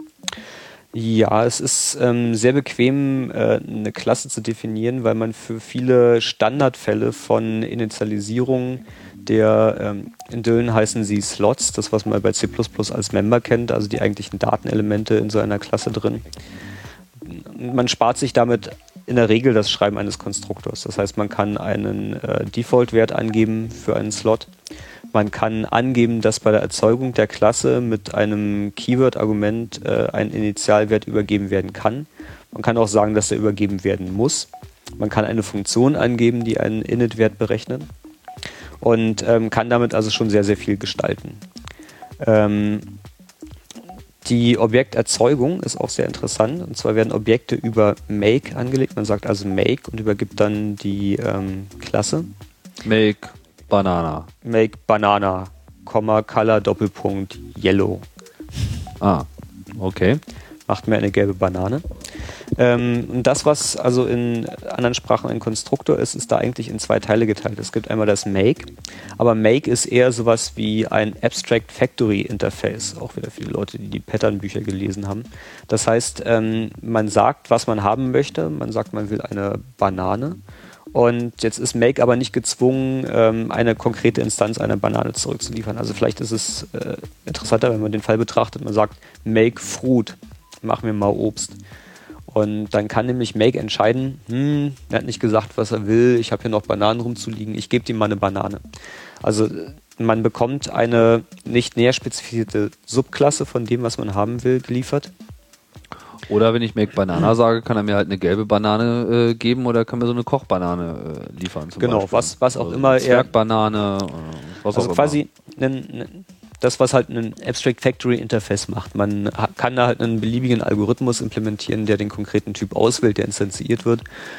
Und man kann auch eine bereits existierende Instanz zurückliefern von Make. Also wenn man sowas wie ein Singleton-Pattern implementiert, dann guckt man halt in Make nach, ob man schon mal so ein Objekt erzeugt hat und ähm, liefert dann immer dasselbe zurück. Der zweite Schritt bei der Objekterzeugung ist dann Initialize. Und das ist wirklich die konkrete Initialisierung eines konkreten Objektes. Also wenn Make sich mal entschlossen hat, dann doch eine frische Instanz zu erzeugen und ähm, den Speicher dafür bereitgestellt hat, dann ähm, wird in Initialize die Klasse mit Daten befüllt. Und ähm, da gibt es natürlich eine Default-Methode, die die ganzen beschriebenen tollen Features mit äh, Default-Werten und Keyword-Argumenten unterstützt, wo man aber auch overriden kann, wo man also noch zusätzlich Berechnungen machen kann, wenn da Dependencies existieren, um seine Klasse auszufüllen. Ähm, ich weiß nicht, ob wir das vorhin äh, schon, schon erwähnt haben, aber das das äh, Klassenmodell von, von Düllen erlaubt ja auch Mehrfachvererbung. Mehrfachvererbung ist ja etwas, was immer sehr umstritten ist, äh, wenn man das erwähnt, dass ja viele Programmiersprachen das nicht hätten. Also C hat es, ähm, aber Java zum Beispiel hat es nicht. Ähm, und da gibt es dann immer gerne so dieses Argument, wenn man, also wenn man fragt, warum, warum habt ihr denn das nicht, dann gibt es immer dieses Argument, ja, das ist ja alles total kompliziert und dann kann man ja irgendwie bestimmte Fälle nicht entscheiden. Düllen hat es. Ist es kompliziert da? Mm, es ist nicht kompliziert. Ähm, in C ist es ähm, kompliziert, weil es verschiedene Arten und Weisen gibt, was passiert, wenn man dieselbe Klasse auf mehreren Wegen erbt. Also es kann dann passieren, man leitet irgendwie von äh, Obst ab und man leitet von zylindrischem Objekt ab und äh, beides ist aber eine Instanz eines physikalischen Objektes, das irgendwie eine Masse und einen Schwerpunkt und eine Dimension und sowas hat. Und ähm, was passiert denn jetzt, wenn man dasselbe, dieselbe Klasse auf zwei Wegen erbt? Hat man dann einmal oder zweimal den Slot, der da drin steckt, also die Member in C++-Terminologie? Und ähm, in C++ gibt es Virtual Inheritance. Das ist dann die Stelle, wo sogar irgendwie die meisten C++-Programmierer anfangen, große Augen zu machen, weil sie in ihrem Leben noch nicht gehört haben.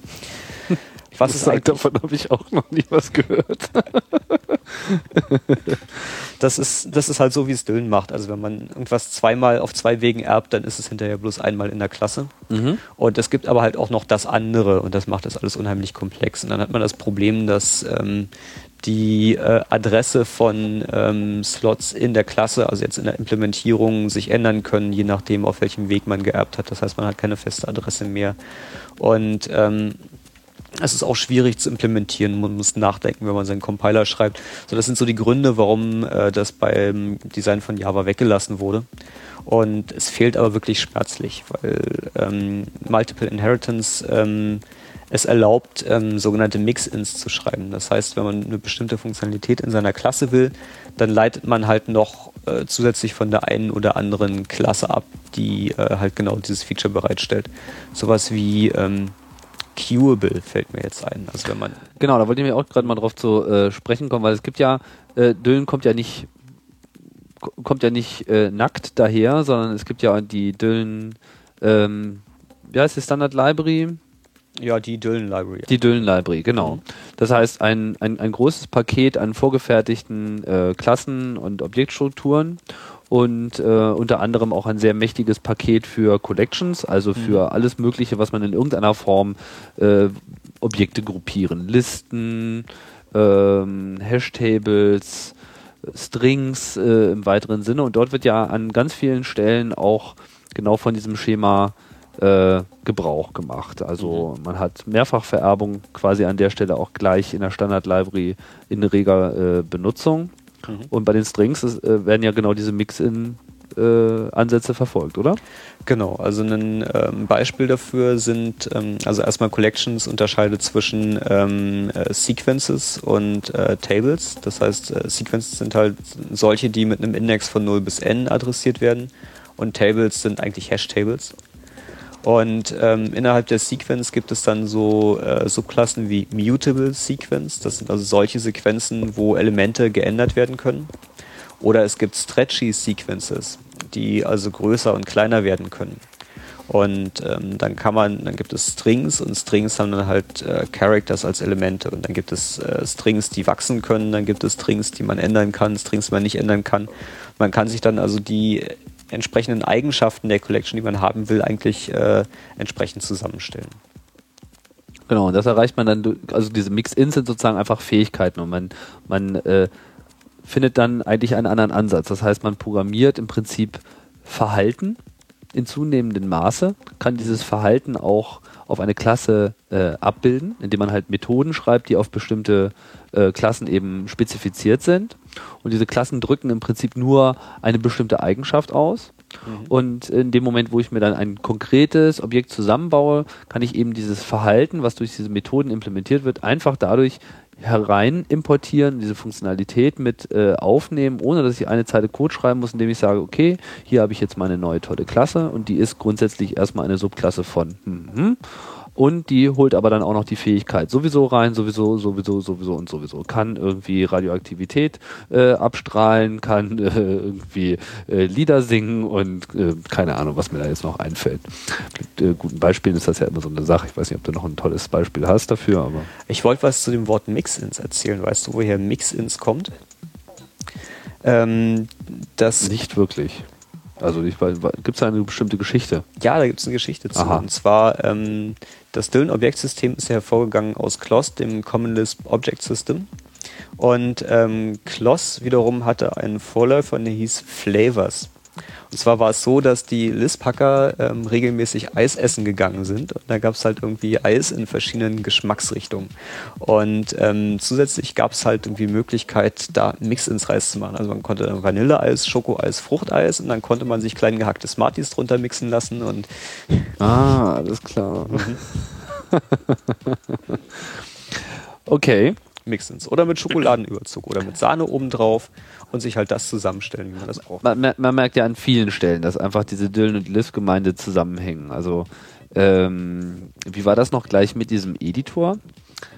Also, Emacs ist ja nun ein äh, sehr bekanntes äh, Projekt, was aus dieser Lisp-Community hervorgegangen ist. Und dann, ich kriege das wieder nicht zusammen. Da gab es den eine und dann gab es den zweiten.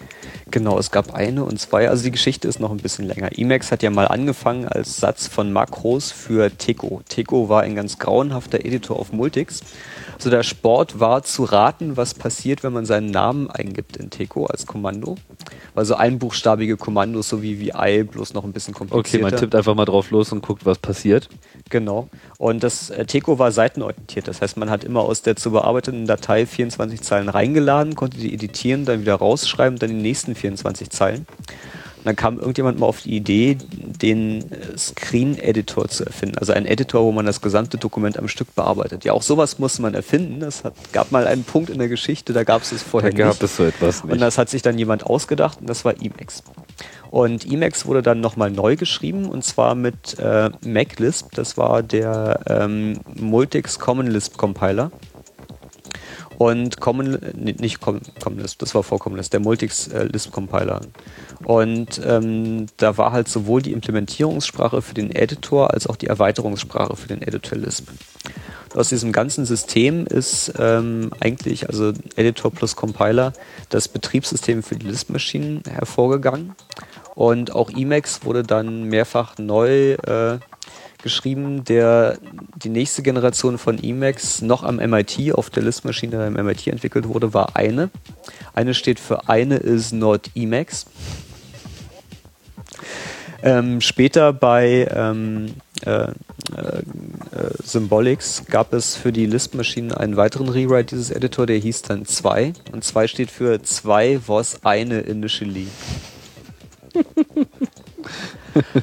Und ähm, nun trifft es sich, dass der Mensch, der diesen Editor für die Lisp-Maschinen geschrieben hat, Rekursive Akronyme to the max. Mhm.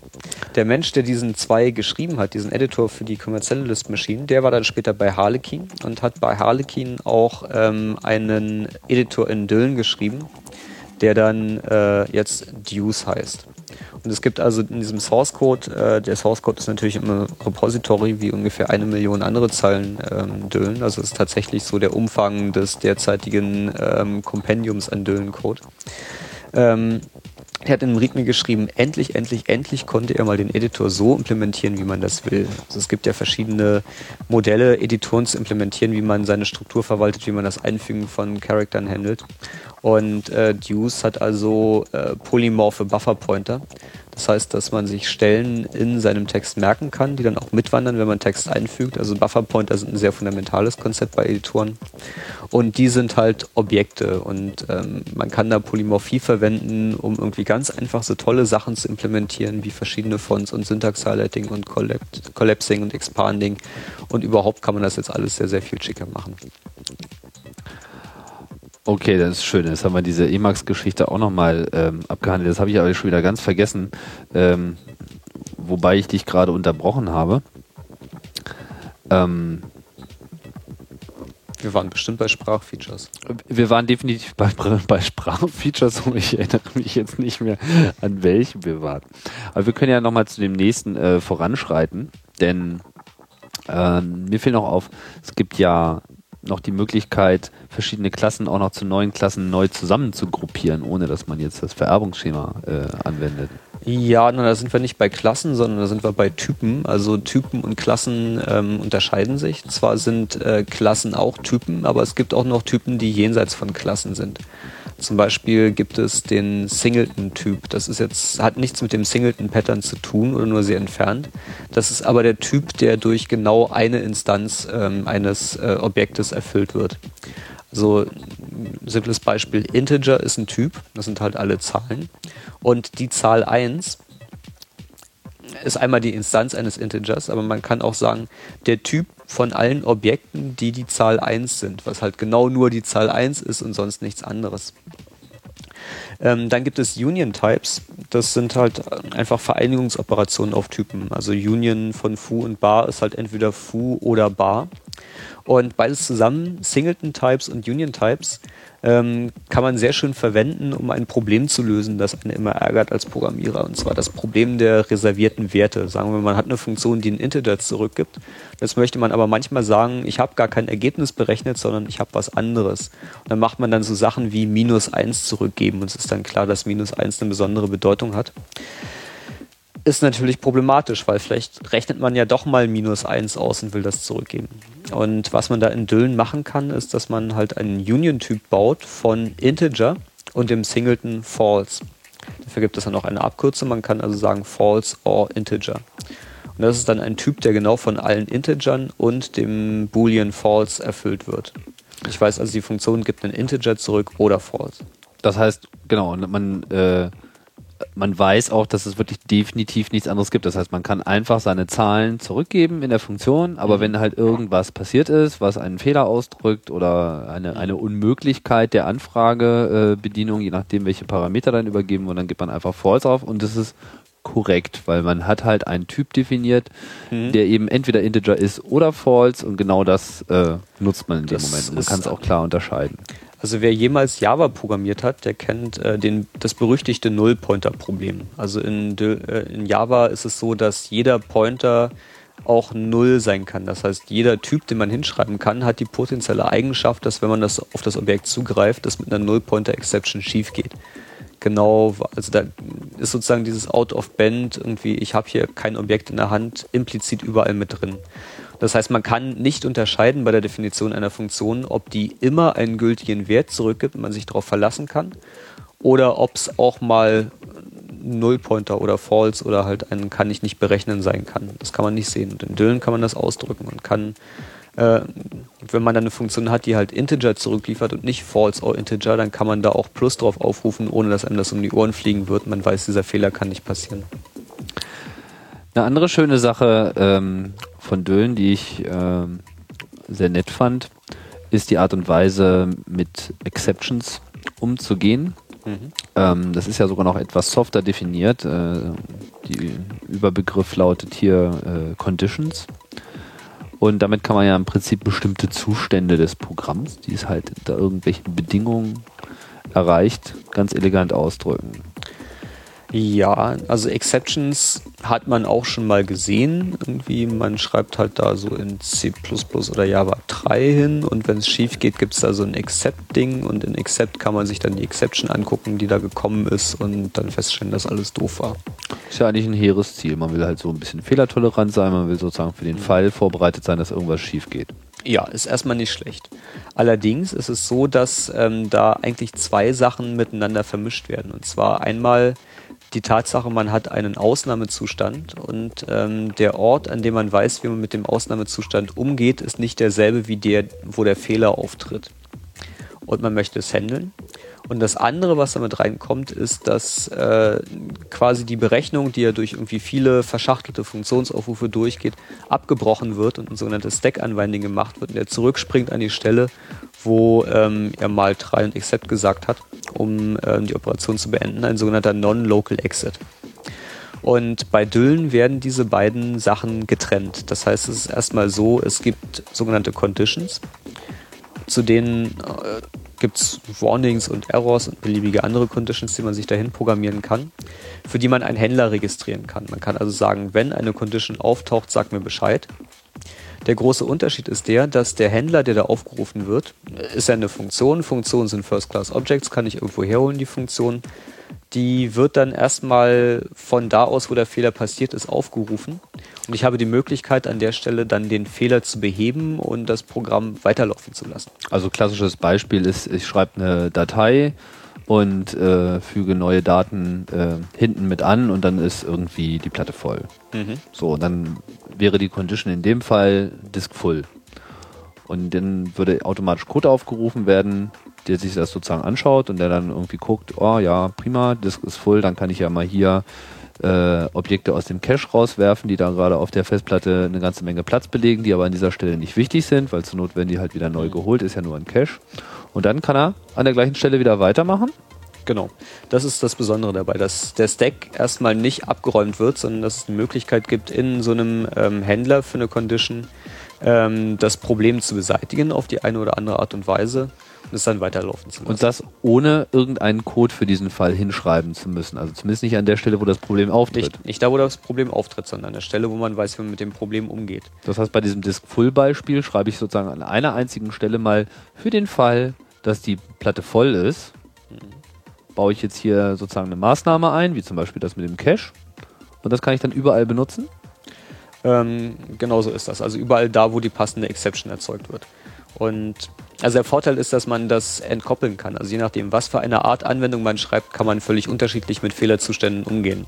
Also wenn ich zum Beispiel einen Webserver schreibe, dann ähm, ist so ein Disk Full Condition etwas, was der Webserver bitte möglichst selber beheben sollte, so er dazu in der Lage ist und vielleicht muss er auch einfach den Admin rufen. Und aber bei einer GUI-Anwendung kann man dann ein Fenster aufmachen und den User fragen, na willst du vielleicht woanders hin speichern oder wie wär's denn, du probierst es nochmal mit aufräumen, sagst mir, lässt mich weiterlaufen. Also die Art und Weise, wie man mit einem Fehler umgeht, die unterscheidet sich ja stark von der Anwendung, aber der eigentliche Kopiervorgang ist jedes Mal derselbe. Und ähm, natürlich gibt es auch das mit dem Stack-Unwinding, weil manchmal hat man ja Situationen, wo man ähm, halt nicht mehr weitermachen kann, wo man eine Berechnung abbrechen muss, weil es keinen möglichen, äh, keine mögliche Heilung gibt für das Problem. Und ähm, da kommen die Non-Local Exits ins Spiel, ähm, die man mit einem Statement hinschreibt, das oberflächlich erstmal ähnlich aussieht. Man sagt nämlich Block und ähm, dann gibt es in dem Block äh, einen, äh, einen Condition-Händler, den man da hinschreiben kann, beziehungsweise sagt man Block, Klammer auf, Return Klammer zu und definiert sich damit eine Variable namens Return. In der steckt eine Funktion drin. Wenn man die Funktion aufruft, wird, ähm, man kann sich das vorstellen, als er springt dann an das Blockende.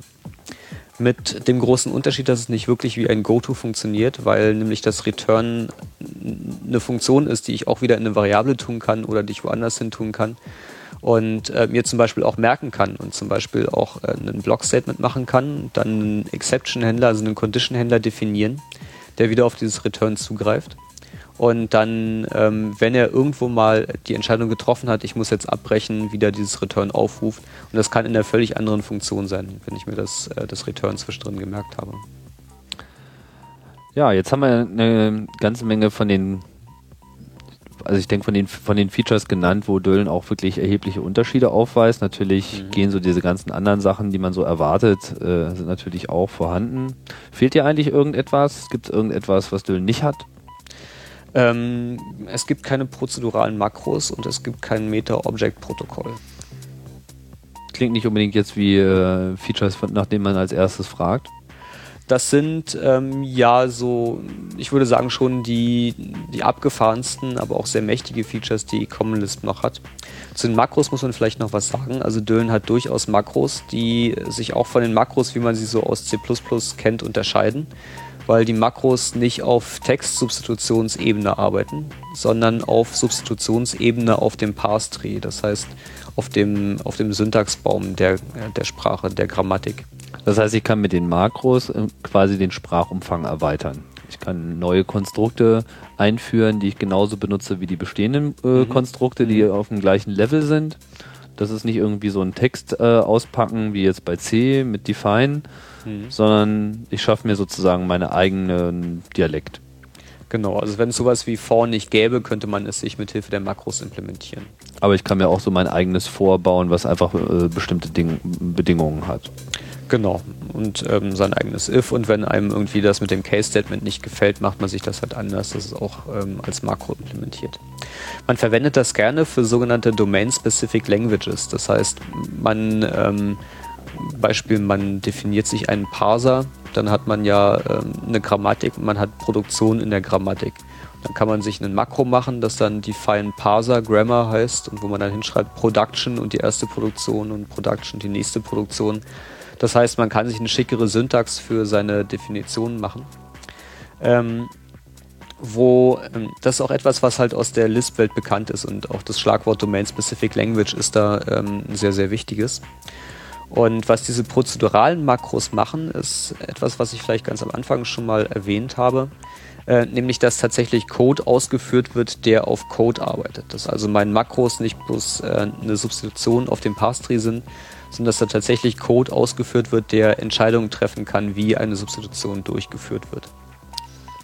Ähm, das klingt sehr abgefahren, das ist auch sehr abgefahren. Ähm, nichtsdestotrotz ist es etwas, was sehr mächtig ist und ähm, was man gerne haben möchte, um sich seine Domain-Specific Language äh, für komplexere Anwendungsfälle zu bauen. Der ähm, Compiler, der von Harlequin geerbte Compiler, der, wir müssen den Namen nochmal sagen, OpenDillen heißt mittlerweile, seitdem er Open Source ist, mhm. der verwendet tatsächlich prozedurale Makros intern, um sich Sachen zu definieren. Also sie machen da solche Sachen wie ähm, sich in dem Compiler Objekte zu definieren, die dann in der Runtime des zu compilenden Programms existieren die aber gleichzeitig einen ähm, Handle dafür bieten, mit dem der Compiler zur Compile-Time, also zur Runtime des Compilers das Objekt wieder anfassen kann. Das hat jetzt bestimmt nicht jeder nachvollziehen können, was ich sagen möchte. Wir treten jetzt in den metaphysischen Bereich ein. Ja, das ist, das ist ganz klar der Bereich der Metaprogrammierung, also wo man äh, mit Programmen zu tun hat, die Programme bearbeiten. Und ähm, das ist vielleicht etwas, was man nicht vermitteln kann, wenn man das noch nie getan hat, welche, welche Macht und welche Ausdrucksmöglichkeit äh, da dahinter steckt, wenn man halt sein ganzes Leben lang bloß irgendwie Integer von links nach rechts und Pointer von Plus nach Minus geschoben hat, dann ähm, hat man das nicht. Dann kann man sich vielleicht auch gar nicht vorstellen, was das heißt, welche Probleme da in lösbare Reichweite kommen, die vorher nicht lösbar gewesen wären. Und ähm, aber das, das ist also schon so die, die metalinguistische Abstraktion, die Krönung des Programmierens, wenn man also beim Programmieren so weit ist, dass man sich die Programmiersprache für das zu lösende Problem anpasst, weil es anders nicht lösbar ist. Ihr habt doch da gerade was gehackt äh, unter Zuhilfenahme von, von Makros, was eigentlich eine ganz ähm, simple Anwendung ist. Ein, ein, ein Packet-Sniffer und ein ja, Protokoll-Auseinanderpacker sozusagen. Ja, ähm, Kannst du da mal kurz erklären, wie ihr das gemacht habt, also wo, wie da die Anwendung war? Da haben wir auch die Makros verwendet, um äh, quasi Protokollpakete zu beschreiben, also so auf Netzwerkebene. So ein IP-Paket besteht halt irgendwie aus einem Versionsfeld und einer Target und äh, einer Source-IP-Address und noch so diesem Feld hier und jenem Feld da. Und ähm, es ist erstaunlich, dass existierende Software, die sich mit Paketen auseinandersetzt, beim Auseinandernehmen häufig auf die Schnauze fällt. Also in Ethereal zum Beispiel, was eine der beliebtesten Anwendungen für Netzwerkanalyse ist, waren, glaube ich, in den letzten zwölf Monaten insgesamt sowas wie 100 äh, exploitbare Bugs drin, also Bugs, die dazu geführt haben, dass man den Rechner von demjenigen, der es laufen hat lassen, übernehmen kann, da einbrechen kann. Und das ist einfach ein Zustand, der nicht tragbar ist. Und auch wenn man sich die Implementierung anguckt, ist es da so, dass man ähm, halt nicht einmal an einer Stelle sagt, pass mal auf, es gibt IP-Pakete und da ist eine Source-Address drin, das ist eine IP-Adresse und eine IP-Adresse sind übrigens vier Bytes sondern ähm, ich habe nachgezählt, es steht an äh, sage und schreibe 40 verschiedenen Stellen, dass es da so eine Source Address in einem IP-Paket gibt und an welcher Stelle die anfängt und wo sie aufhört und wie das mit dem Byte Offset ist und dass es übrigens eine Source Adresse ist und dass es sich dabei um eine IP-Adresse handelt. Also relativ wenig Reuse sozusagen. Immer relativ wenig nochmal. Reuse. Man muss alles mehrfach sagen mhm. und das ist eigentlich etwas, was ich also zutiefst ablehne einerseits bin ich zu faul, es 40 Mal hinzuschreiben, aber viel schlimmer, wenn man es 40 Mal hinschreibt, hat man 40 Mal die Gelegenheit, einen Fehler dabei zu machen, nicht nur einmal. Und auch die Gelegenheit, den Fehler so zu machen, dass man ihn nicht unmittelbar sofort merkt. Und ähm, also Ziel war, unserer Entwicklung etwas zu haben, was uns einerseits erlaubt, es möglichst kompakt hinzuschreiben, wie so ein Paket aussieht, was aber auf der anderen Seite auch dazu führt, dass es äh, nicht crasht, wenn man halt komische Dinge in die Pakete reinschreibt, dass die Parser also so gebaut sind, dass ähm, sie möglichst äh, nicht kaputt gehen und wenn sie kaputt gehen, in einer Art und Weise kaputt gehen, die nicht zu einer Exploitbarkeit des Programms führt. Das, ist jetzt ein interessanter Punkt. Du hast ja auf dem ähm, was jetzt auf dem letzten Kongress äh, auch einen Vortrag äh, über Düllen gehalten unter dem Aspekt, dass, dass es sicheres Programmieren fördert. Also da ging es mhm. jetzt gar nicht mal so sehr darum, dass man jetzt die bessere Ausdruckskraft hat oder dass man dieses und jenes Meta-Problem machen kann, sondern du vertrittst ja an der Stelle die, die Auffassung und die These, dass man eben dadurch, dass man dynamische Programmiersprachen benutzt, die eben das, äh, so, so einen hohen Grad an Abstraktionsfähigkeit haben, dass dadurch einfach Fehler vermieden werden, die äh, ja, Sicherheitslöchern äh, zuträglich sind. Das hat noch nicht mal unbedingt was mit den dynamischen Features zu tun, sondern das ist mehr eine Eigenschaft der ähm, strikten Typisierung. Das heißt, dass die Typen äh, vom Compiler immer eingehalten werden, es für den Programmierer keinen Weg drumherum gibt. Ähm, also in erster Linie ist das eigentlich äh, die Erkenntnis, dass C mal abgeschafft gehört und in C geschriebene Software gehört auch abgeschafft. Und ist einfach sowas von klar und offensichtlich, dass die Frage nicht ist, ob wir C abschaffen müssen, sondern nur, äh, was wir nehmen, um es zu ersetzen und wann es endlich soweit ist.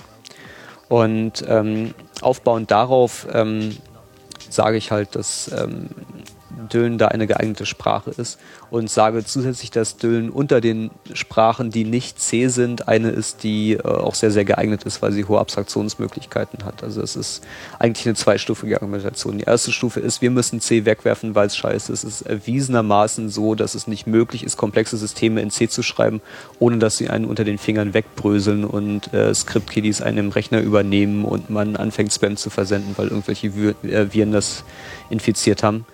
Und der zweite Schritt ist zu sagen, dass unter den Sprachen, die uns zur Verfügung stehen, halt mächtige und weniger mächtige sind und dass Döllen eine der mächtigeren Sprachen ist, die es halt auch erlaubt, ähm, wenn man alles neu schreiben muss, will man ja nicht so viel arbeiten. Dann kann man gleich eine Sprache nehmen, der das nicht so viel Arbeit ist und man das gut machen kann. Jetzt bist du ja in dem, in dem Gwrion-Projekt oder nennt es sich jetzt OpenDölen-Projekt? Habt ihr da bei dem Namen schon irgendwie äh, einen Weg gefunden? Oh, das ist schwierig. Es gibt irgendwie, also momentan steht Dölen-Hackers drunter, was natürlich ein Problem ist, wenn man sich Dölen-Hackers nennt. So, äh, du und ich wissen, wo der Begriff Hacker herkommt, aber wenn man irgendwie zu Leuten läuft, die einem Geld dafür geben sollen, dass man das macht, dann ist es besser, wenn man irgendwie Foundation oder was auch immer heißt. Oder und irgendwas mit Open am besten. Genau, genau. genau. Also, also der Begriff OpenDILN ist jetzt eigentlich für diesen Compiler gewählt worden, der bei Harlequin äh, rausgefallen ist. Ähm, wie auch immer, also auch unter opendüllen.org kann man eure Webseite erreichen. Aber mhm. viel wichtiger ist jetzt, ähm, was ist denn der Ist-Zustand des Projektes? Also meine Wahrnehmung ist, es gibt da irgendwie über den Planeten verteilt zehn Leute ungefähr, die da äh, mehr oder weniger tief den Kopf äh, drin haben, diesem Projekt mhm. und versuchen in irgendeiner Form diese Riesenmengen an Code äh, nutzbar zu machen. Äh, ja, das ist nicht so ganz falsch, wobei die Anzahl der Leute größer wird. Also noch vor zwei Jahren waren es eher vier, die da aktiv dran gearbeitet haben. Es sind mehr geworden. Ähm, einerseits dadurch, dass ähm, das OpenDüllen ähm, Open Source geworden ist. Das hat Leute angezogen. Andererseits natürlich durch den Erfolg beim ähm, ICFP Contest, der auch nochmal Leute gezogen hat. Und äh, also es ist schon so, dass wir von äh, den Beta-Releases von OpenDyln mehrere hundert Downloads haben. Also es gibt äh, mehr als nur zwei oder drei User. Es gibt eine Community von einem Dutzend Leuten, die tatsächlich aktiv was machen, die also regelmäßig im Irk-Channel sind, die äh, Code bearbeiten, die einchecken. Und ähm, aber auch User.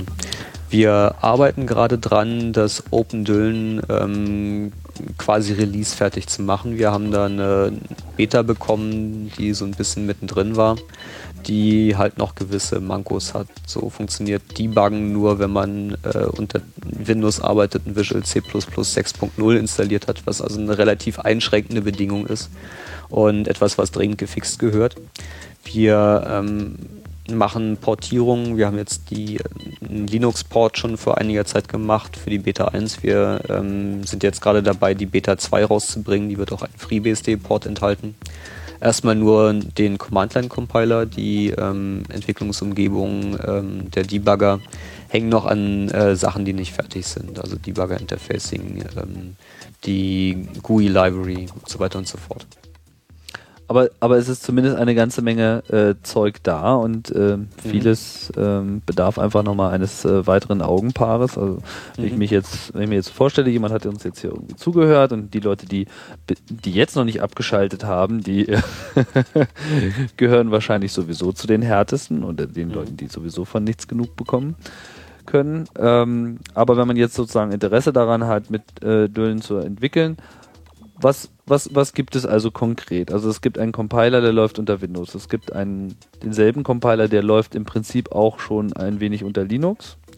Hat äh, aber nicht alle Features von der Windows-Version, sehe ich das richtig? Der Compiler selber läuft, der läuft halt als Batch-Compiler. Also unter Windows gibt es halt eine Entwicklungsumgebung mit ähm, Fensterchen, ja, Editor und Code-Browser und Debugger und Profiler und so dem ganzen Firlefanz, der dazugehört. So, ähm, also schon richtig nifty Zeug eigentlich. Ja, ja, ja, so wie man das haben will. Ähm, unter ähm, Linux gibt es einen, äh, einen Batch-Compiler, das heißt, man wirft eine Library rein, man bekommt äh, einen Executable bzw. eine Shared Library unten raus. Ähm, der Debugger ist halt noch nicht fertig. Man kann mit GDB so ein bisschen debuggen. Ähm, ist allerdings nicht besonders komfortabel, weil man nicht auf der Source-Ebene debuggen kann, weil man sich die Objekte halt nicht per Mausklick angucken kann aber man kann sich das runterladen und man ist in der Lage, damit Döllen-Programme zu übersetzen. Genau. Und was, was gibt es so an, an, an, an laufenden äh, Programmen, die man vielleicht noch nutzen könnte, die in Döllen geschrieben sind? Es gibt echt einen unglaublichen Haufen ähm, Zeugs in den verschiedensten Zuständen. Jetzt so richtig Applikationen, die fertig sind. Ähm, nicht so viele. Also es gibt Koala. Koala ist ein in Döllen geschriebener Webserver der aber auch ähm, als Library verwendet werden kann. Aufbauend darauf gibt es eine, eine Wiki-Implementierung, die rudimentär ist. Es gibt ein Tool zum äh, Management von IP-Netzwerken. Also auf dem letzten äh, Chaos Communication Congress haben wir äh, dieses Tool namens Buddha verwendet, um damit äh, das Management der WLANs zu machen und der IP-Adressen, die auf dem WLAN vergeben werden, inklusive Generierung der DHCP. Also für das Kongressnetzwerk. Für das Kongressnetzwerk. Genau. Mhm. Ähm, ja, und dann gibt es halt, ähm, jetzt neu dazugekommen ist eine Library, die XMPP implementiert, also um Java sprechen zu können. Mhm. Natürlich gibt es dann auch den XML-Parser, auf den es aufbaut. Es gibt eine Corba-Implementierung. Ähm, was fällt mir spontan noch ein an Libraries? Ähm, alles mögliche Grafikbibliotheken. Es gibt ähm, drin den Dylan User Interface Manager, also eine, eine abstrakte äh, Library für User Interfaces, die halt leider derzeit nur eine konkrete Implementierung, nämlich Win32 hat. Es gibt aber drei oder vier zu 90 Prozent fertige GTK-Bindings. Also eigentlich ist es bloß eine Sache, wenn irgendjemand mal zwei oder drei Monate da rein investiert, haben wir auch einen Port der IDE auf ähm, äh, diverse Unixe. Und damit ein, ein wirklich modernes, vollständiges Entwicklungs, eine moderne, äh, vollständige Entwicklungsumgebung für Linux, die frei ist mhm. und die wirklich eine extrem moderne Programmiersprache implementiert. Mhm. Das ist ja schon ein hehres Ziel. Was, äh, wenn jetzt jemand Lust hat und zuhört irgendwie und äh, er meint, er könnte da vielleicht äh, die notwendige Zeit und Energie aufbringen, um sich so weit in die Sprache reinzufuchsen, dass er in der Lage wäre, bestimmte äh, rumliegende Systeme auch zu Ende zu schreiben? Wo würde man sich da als erstes drauf stürzen wollen? Also was, wo ist sozusagen am dringendsten der Bedarf? Ähm, das hängt immer vom Skill-Level ab. Also das, ähm, es gibt viel Dokumentationsbedarf. Also vieles einfach mal rumlaufen, gucken, was an Code da ist, ausprobieren, ob er es compiled und mal einen kurzen Text drüber schreiben. Ich habe das ausprobiert, das ist so und so weit, die und die Funktionalität ist da. Das ist etwas, was getan werden muss. Ähm, dann ähm, komplexere Projekte wäre besagtes äh, Dwim-Backend zu schreiben. Das ist also auch ein mittelgroßes Projekt, was noch nicht allzu viele Spezialkenntnisse voraussetzt im Gegensatz zu anderen Compiler-Arbeiten, die getan werden müssen, was aber schon ein größeres Projekt ist. Auch der Webserver muss mal aufgeräumt werden. Also sowas wie den äh, HTTP 1.1 Standard zu nehmen und nochmal durch den Code durchzulaufen und gucken, dass alles standards-compliant ist, wäre etwas, was getan werden muss. Was relativ dringend ist, ist Arbeit an dem Debugging-Interface. Also unter äh, Windows wird da die Debug-Help DLL verwendet, um auf Symbole zuzugreifen. Und da hat sich mal die API geändert. Und früher war es halt so, dass man teilweise noch die Files selber parsen musste, um an gewisse Informationen zu kommen. Und diese Informationen stehen da jetzt aber nicht mehr drin und man muss es aus der anderen DLL holen damit es halt auch ohne, dass man irgendwie einen ähm, sieben Jahre alten Commerce-Compiler von Microsoft noch rumliegen haben muss, sondern das mit downloadbaren Tools, vielleicht mit dem GNU-Linker auch geht. Die äh, generell die Portierung des gesamten Debuggings auf ähm, Linux und FreeBSD. Das heißt, ähm, man muss halt elf Files äh, parsen, verstehen können, die Dwarf-Implementierung verstehen können, p-Trace verwenden damit man ordentlich debuggen und profilen und äh, interacten kann unter Unix. Ja, wir haben da so ein halbfertiges Wiki, wo mal ein ordentlicher Parser geschrieben werden müsste, der mal in Betrieb gesetzt werden musste. Also der Baustellen gibt es viele. Und wer Interesse hat, uns mitzuhelfen, ist einmal die Anlaufstelle natürlich die Webseite www.opendüllen.org. Und das Hauptkommunikationsmittel der Entwickler ist eigentlich IRC. Das heißt, bei ähm, irc.freenode.net Channel Düllen sind eigentlich 24-7 Entwickler zu finden, die auch bei beliebigen Düllen-Problemen gerne bereit sind, äh, Support zu leisten. Ja, ich, ähm, jetzt haben wir Jetzt haben wir hier den längsten Chaos äh, Radio Express aller Zeiten äh, produziert. Oh, ich habe Pavel geschlagen. Äh, ja, sieht so aus. Und ähm, aber ich glaube, Pavel wird zurückschlagen, weil er hat äh, schon angekündigt, dass er durchaus mal auch äh, mit mir den Walkthrough durch C machen soll, wo er ja ein äh, großer Verfechter ist, wie du weißt. Das wird sicherlich ganz spannend äh, zu sein, aber äh, wir wollten auf jeden Fall auch mal auf äh, Dölen hinweisen, weil Dölen ist wirklich eine, eine, eine tolle Geschichte und da steckt so viel Intelligenz drin von äh, wirklich klugen Leuten, die äh, sehr lange über das Problem nachgedacht haben mit den Programmiersprachen. Und äh, wenn es auch keine Dauerbeschäftigung für euch wird, äh, auf jeden Fall eine Bewusstseinserweiterung kann es äh, auf jeden Fall hervorrufen. OpenDüllen.org ist der Ort, wo ihr nachschauen könnt und im IRC-Kanal findet ihr die Leute, die sicherlich äh, jedes Hilfeangebot und auch jede Nachfrage, äh, wenn mal was nicht verstanden wird, äh, beantworten können. Ja, und äh, mir bleibt nur, euch hier mit diesem Hardcore-Programmierer-Podcast euch zurückzulassen, euch noch viel äh, Spaß zu wünschen. Andreas und ich, wir sagen Tschüss. Auf Wiedersehen. Und äh, wir hören uns beim nächsten Chaos Radio Express, der äh, nicht so kompliziert wird wie dieser oder vielleicht auch doch. Wir wissen es nicht. Thema habe ich eh noch nicht parat. Ich wünsche euch noch äh, einen schönen Tag. Bis bald.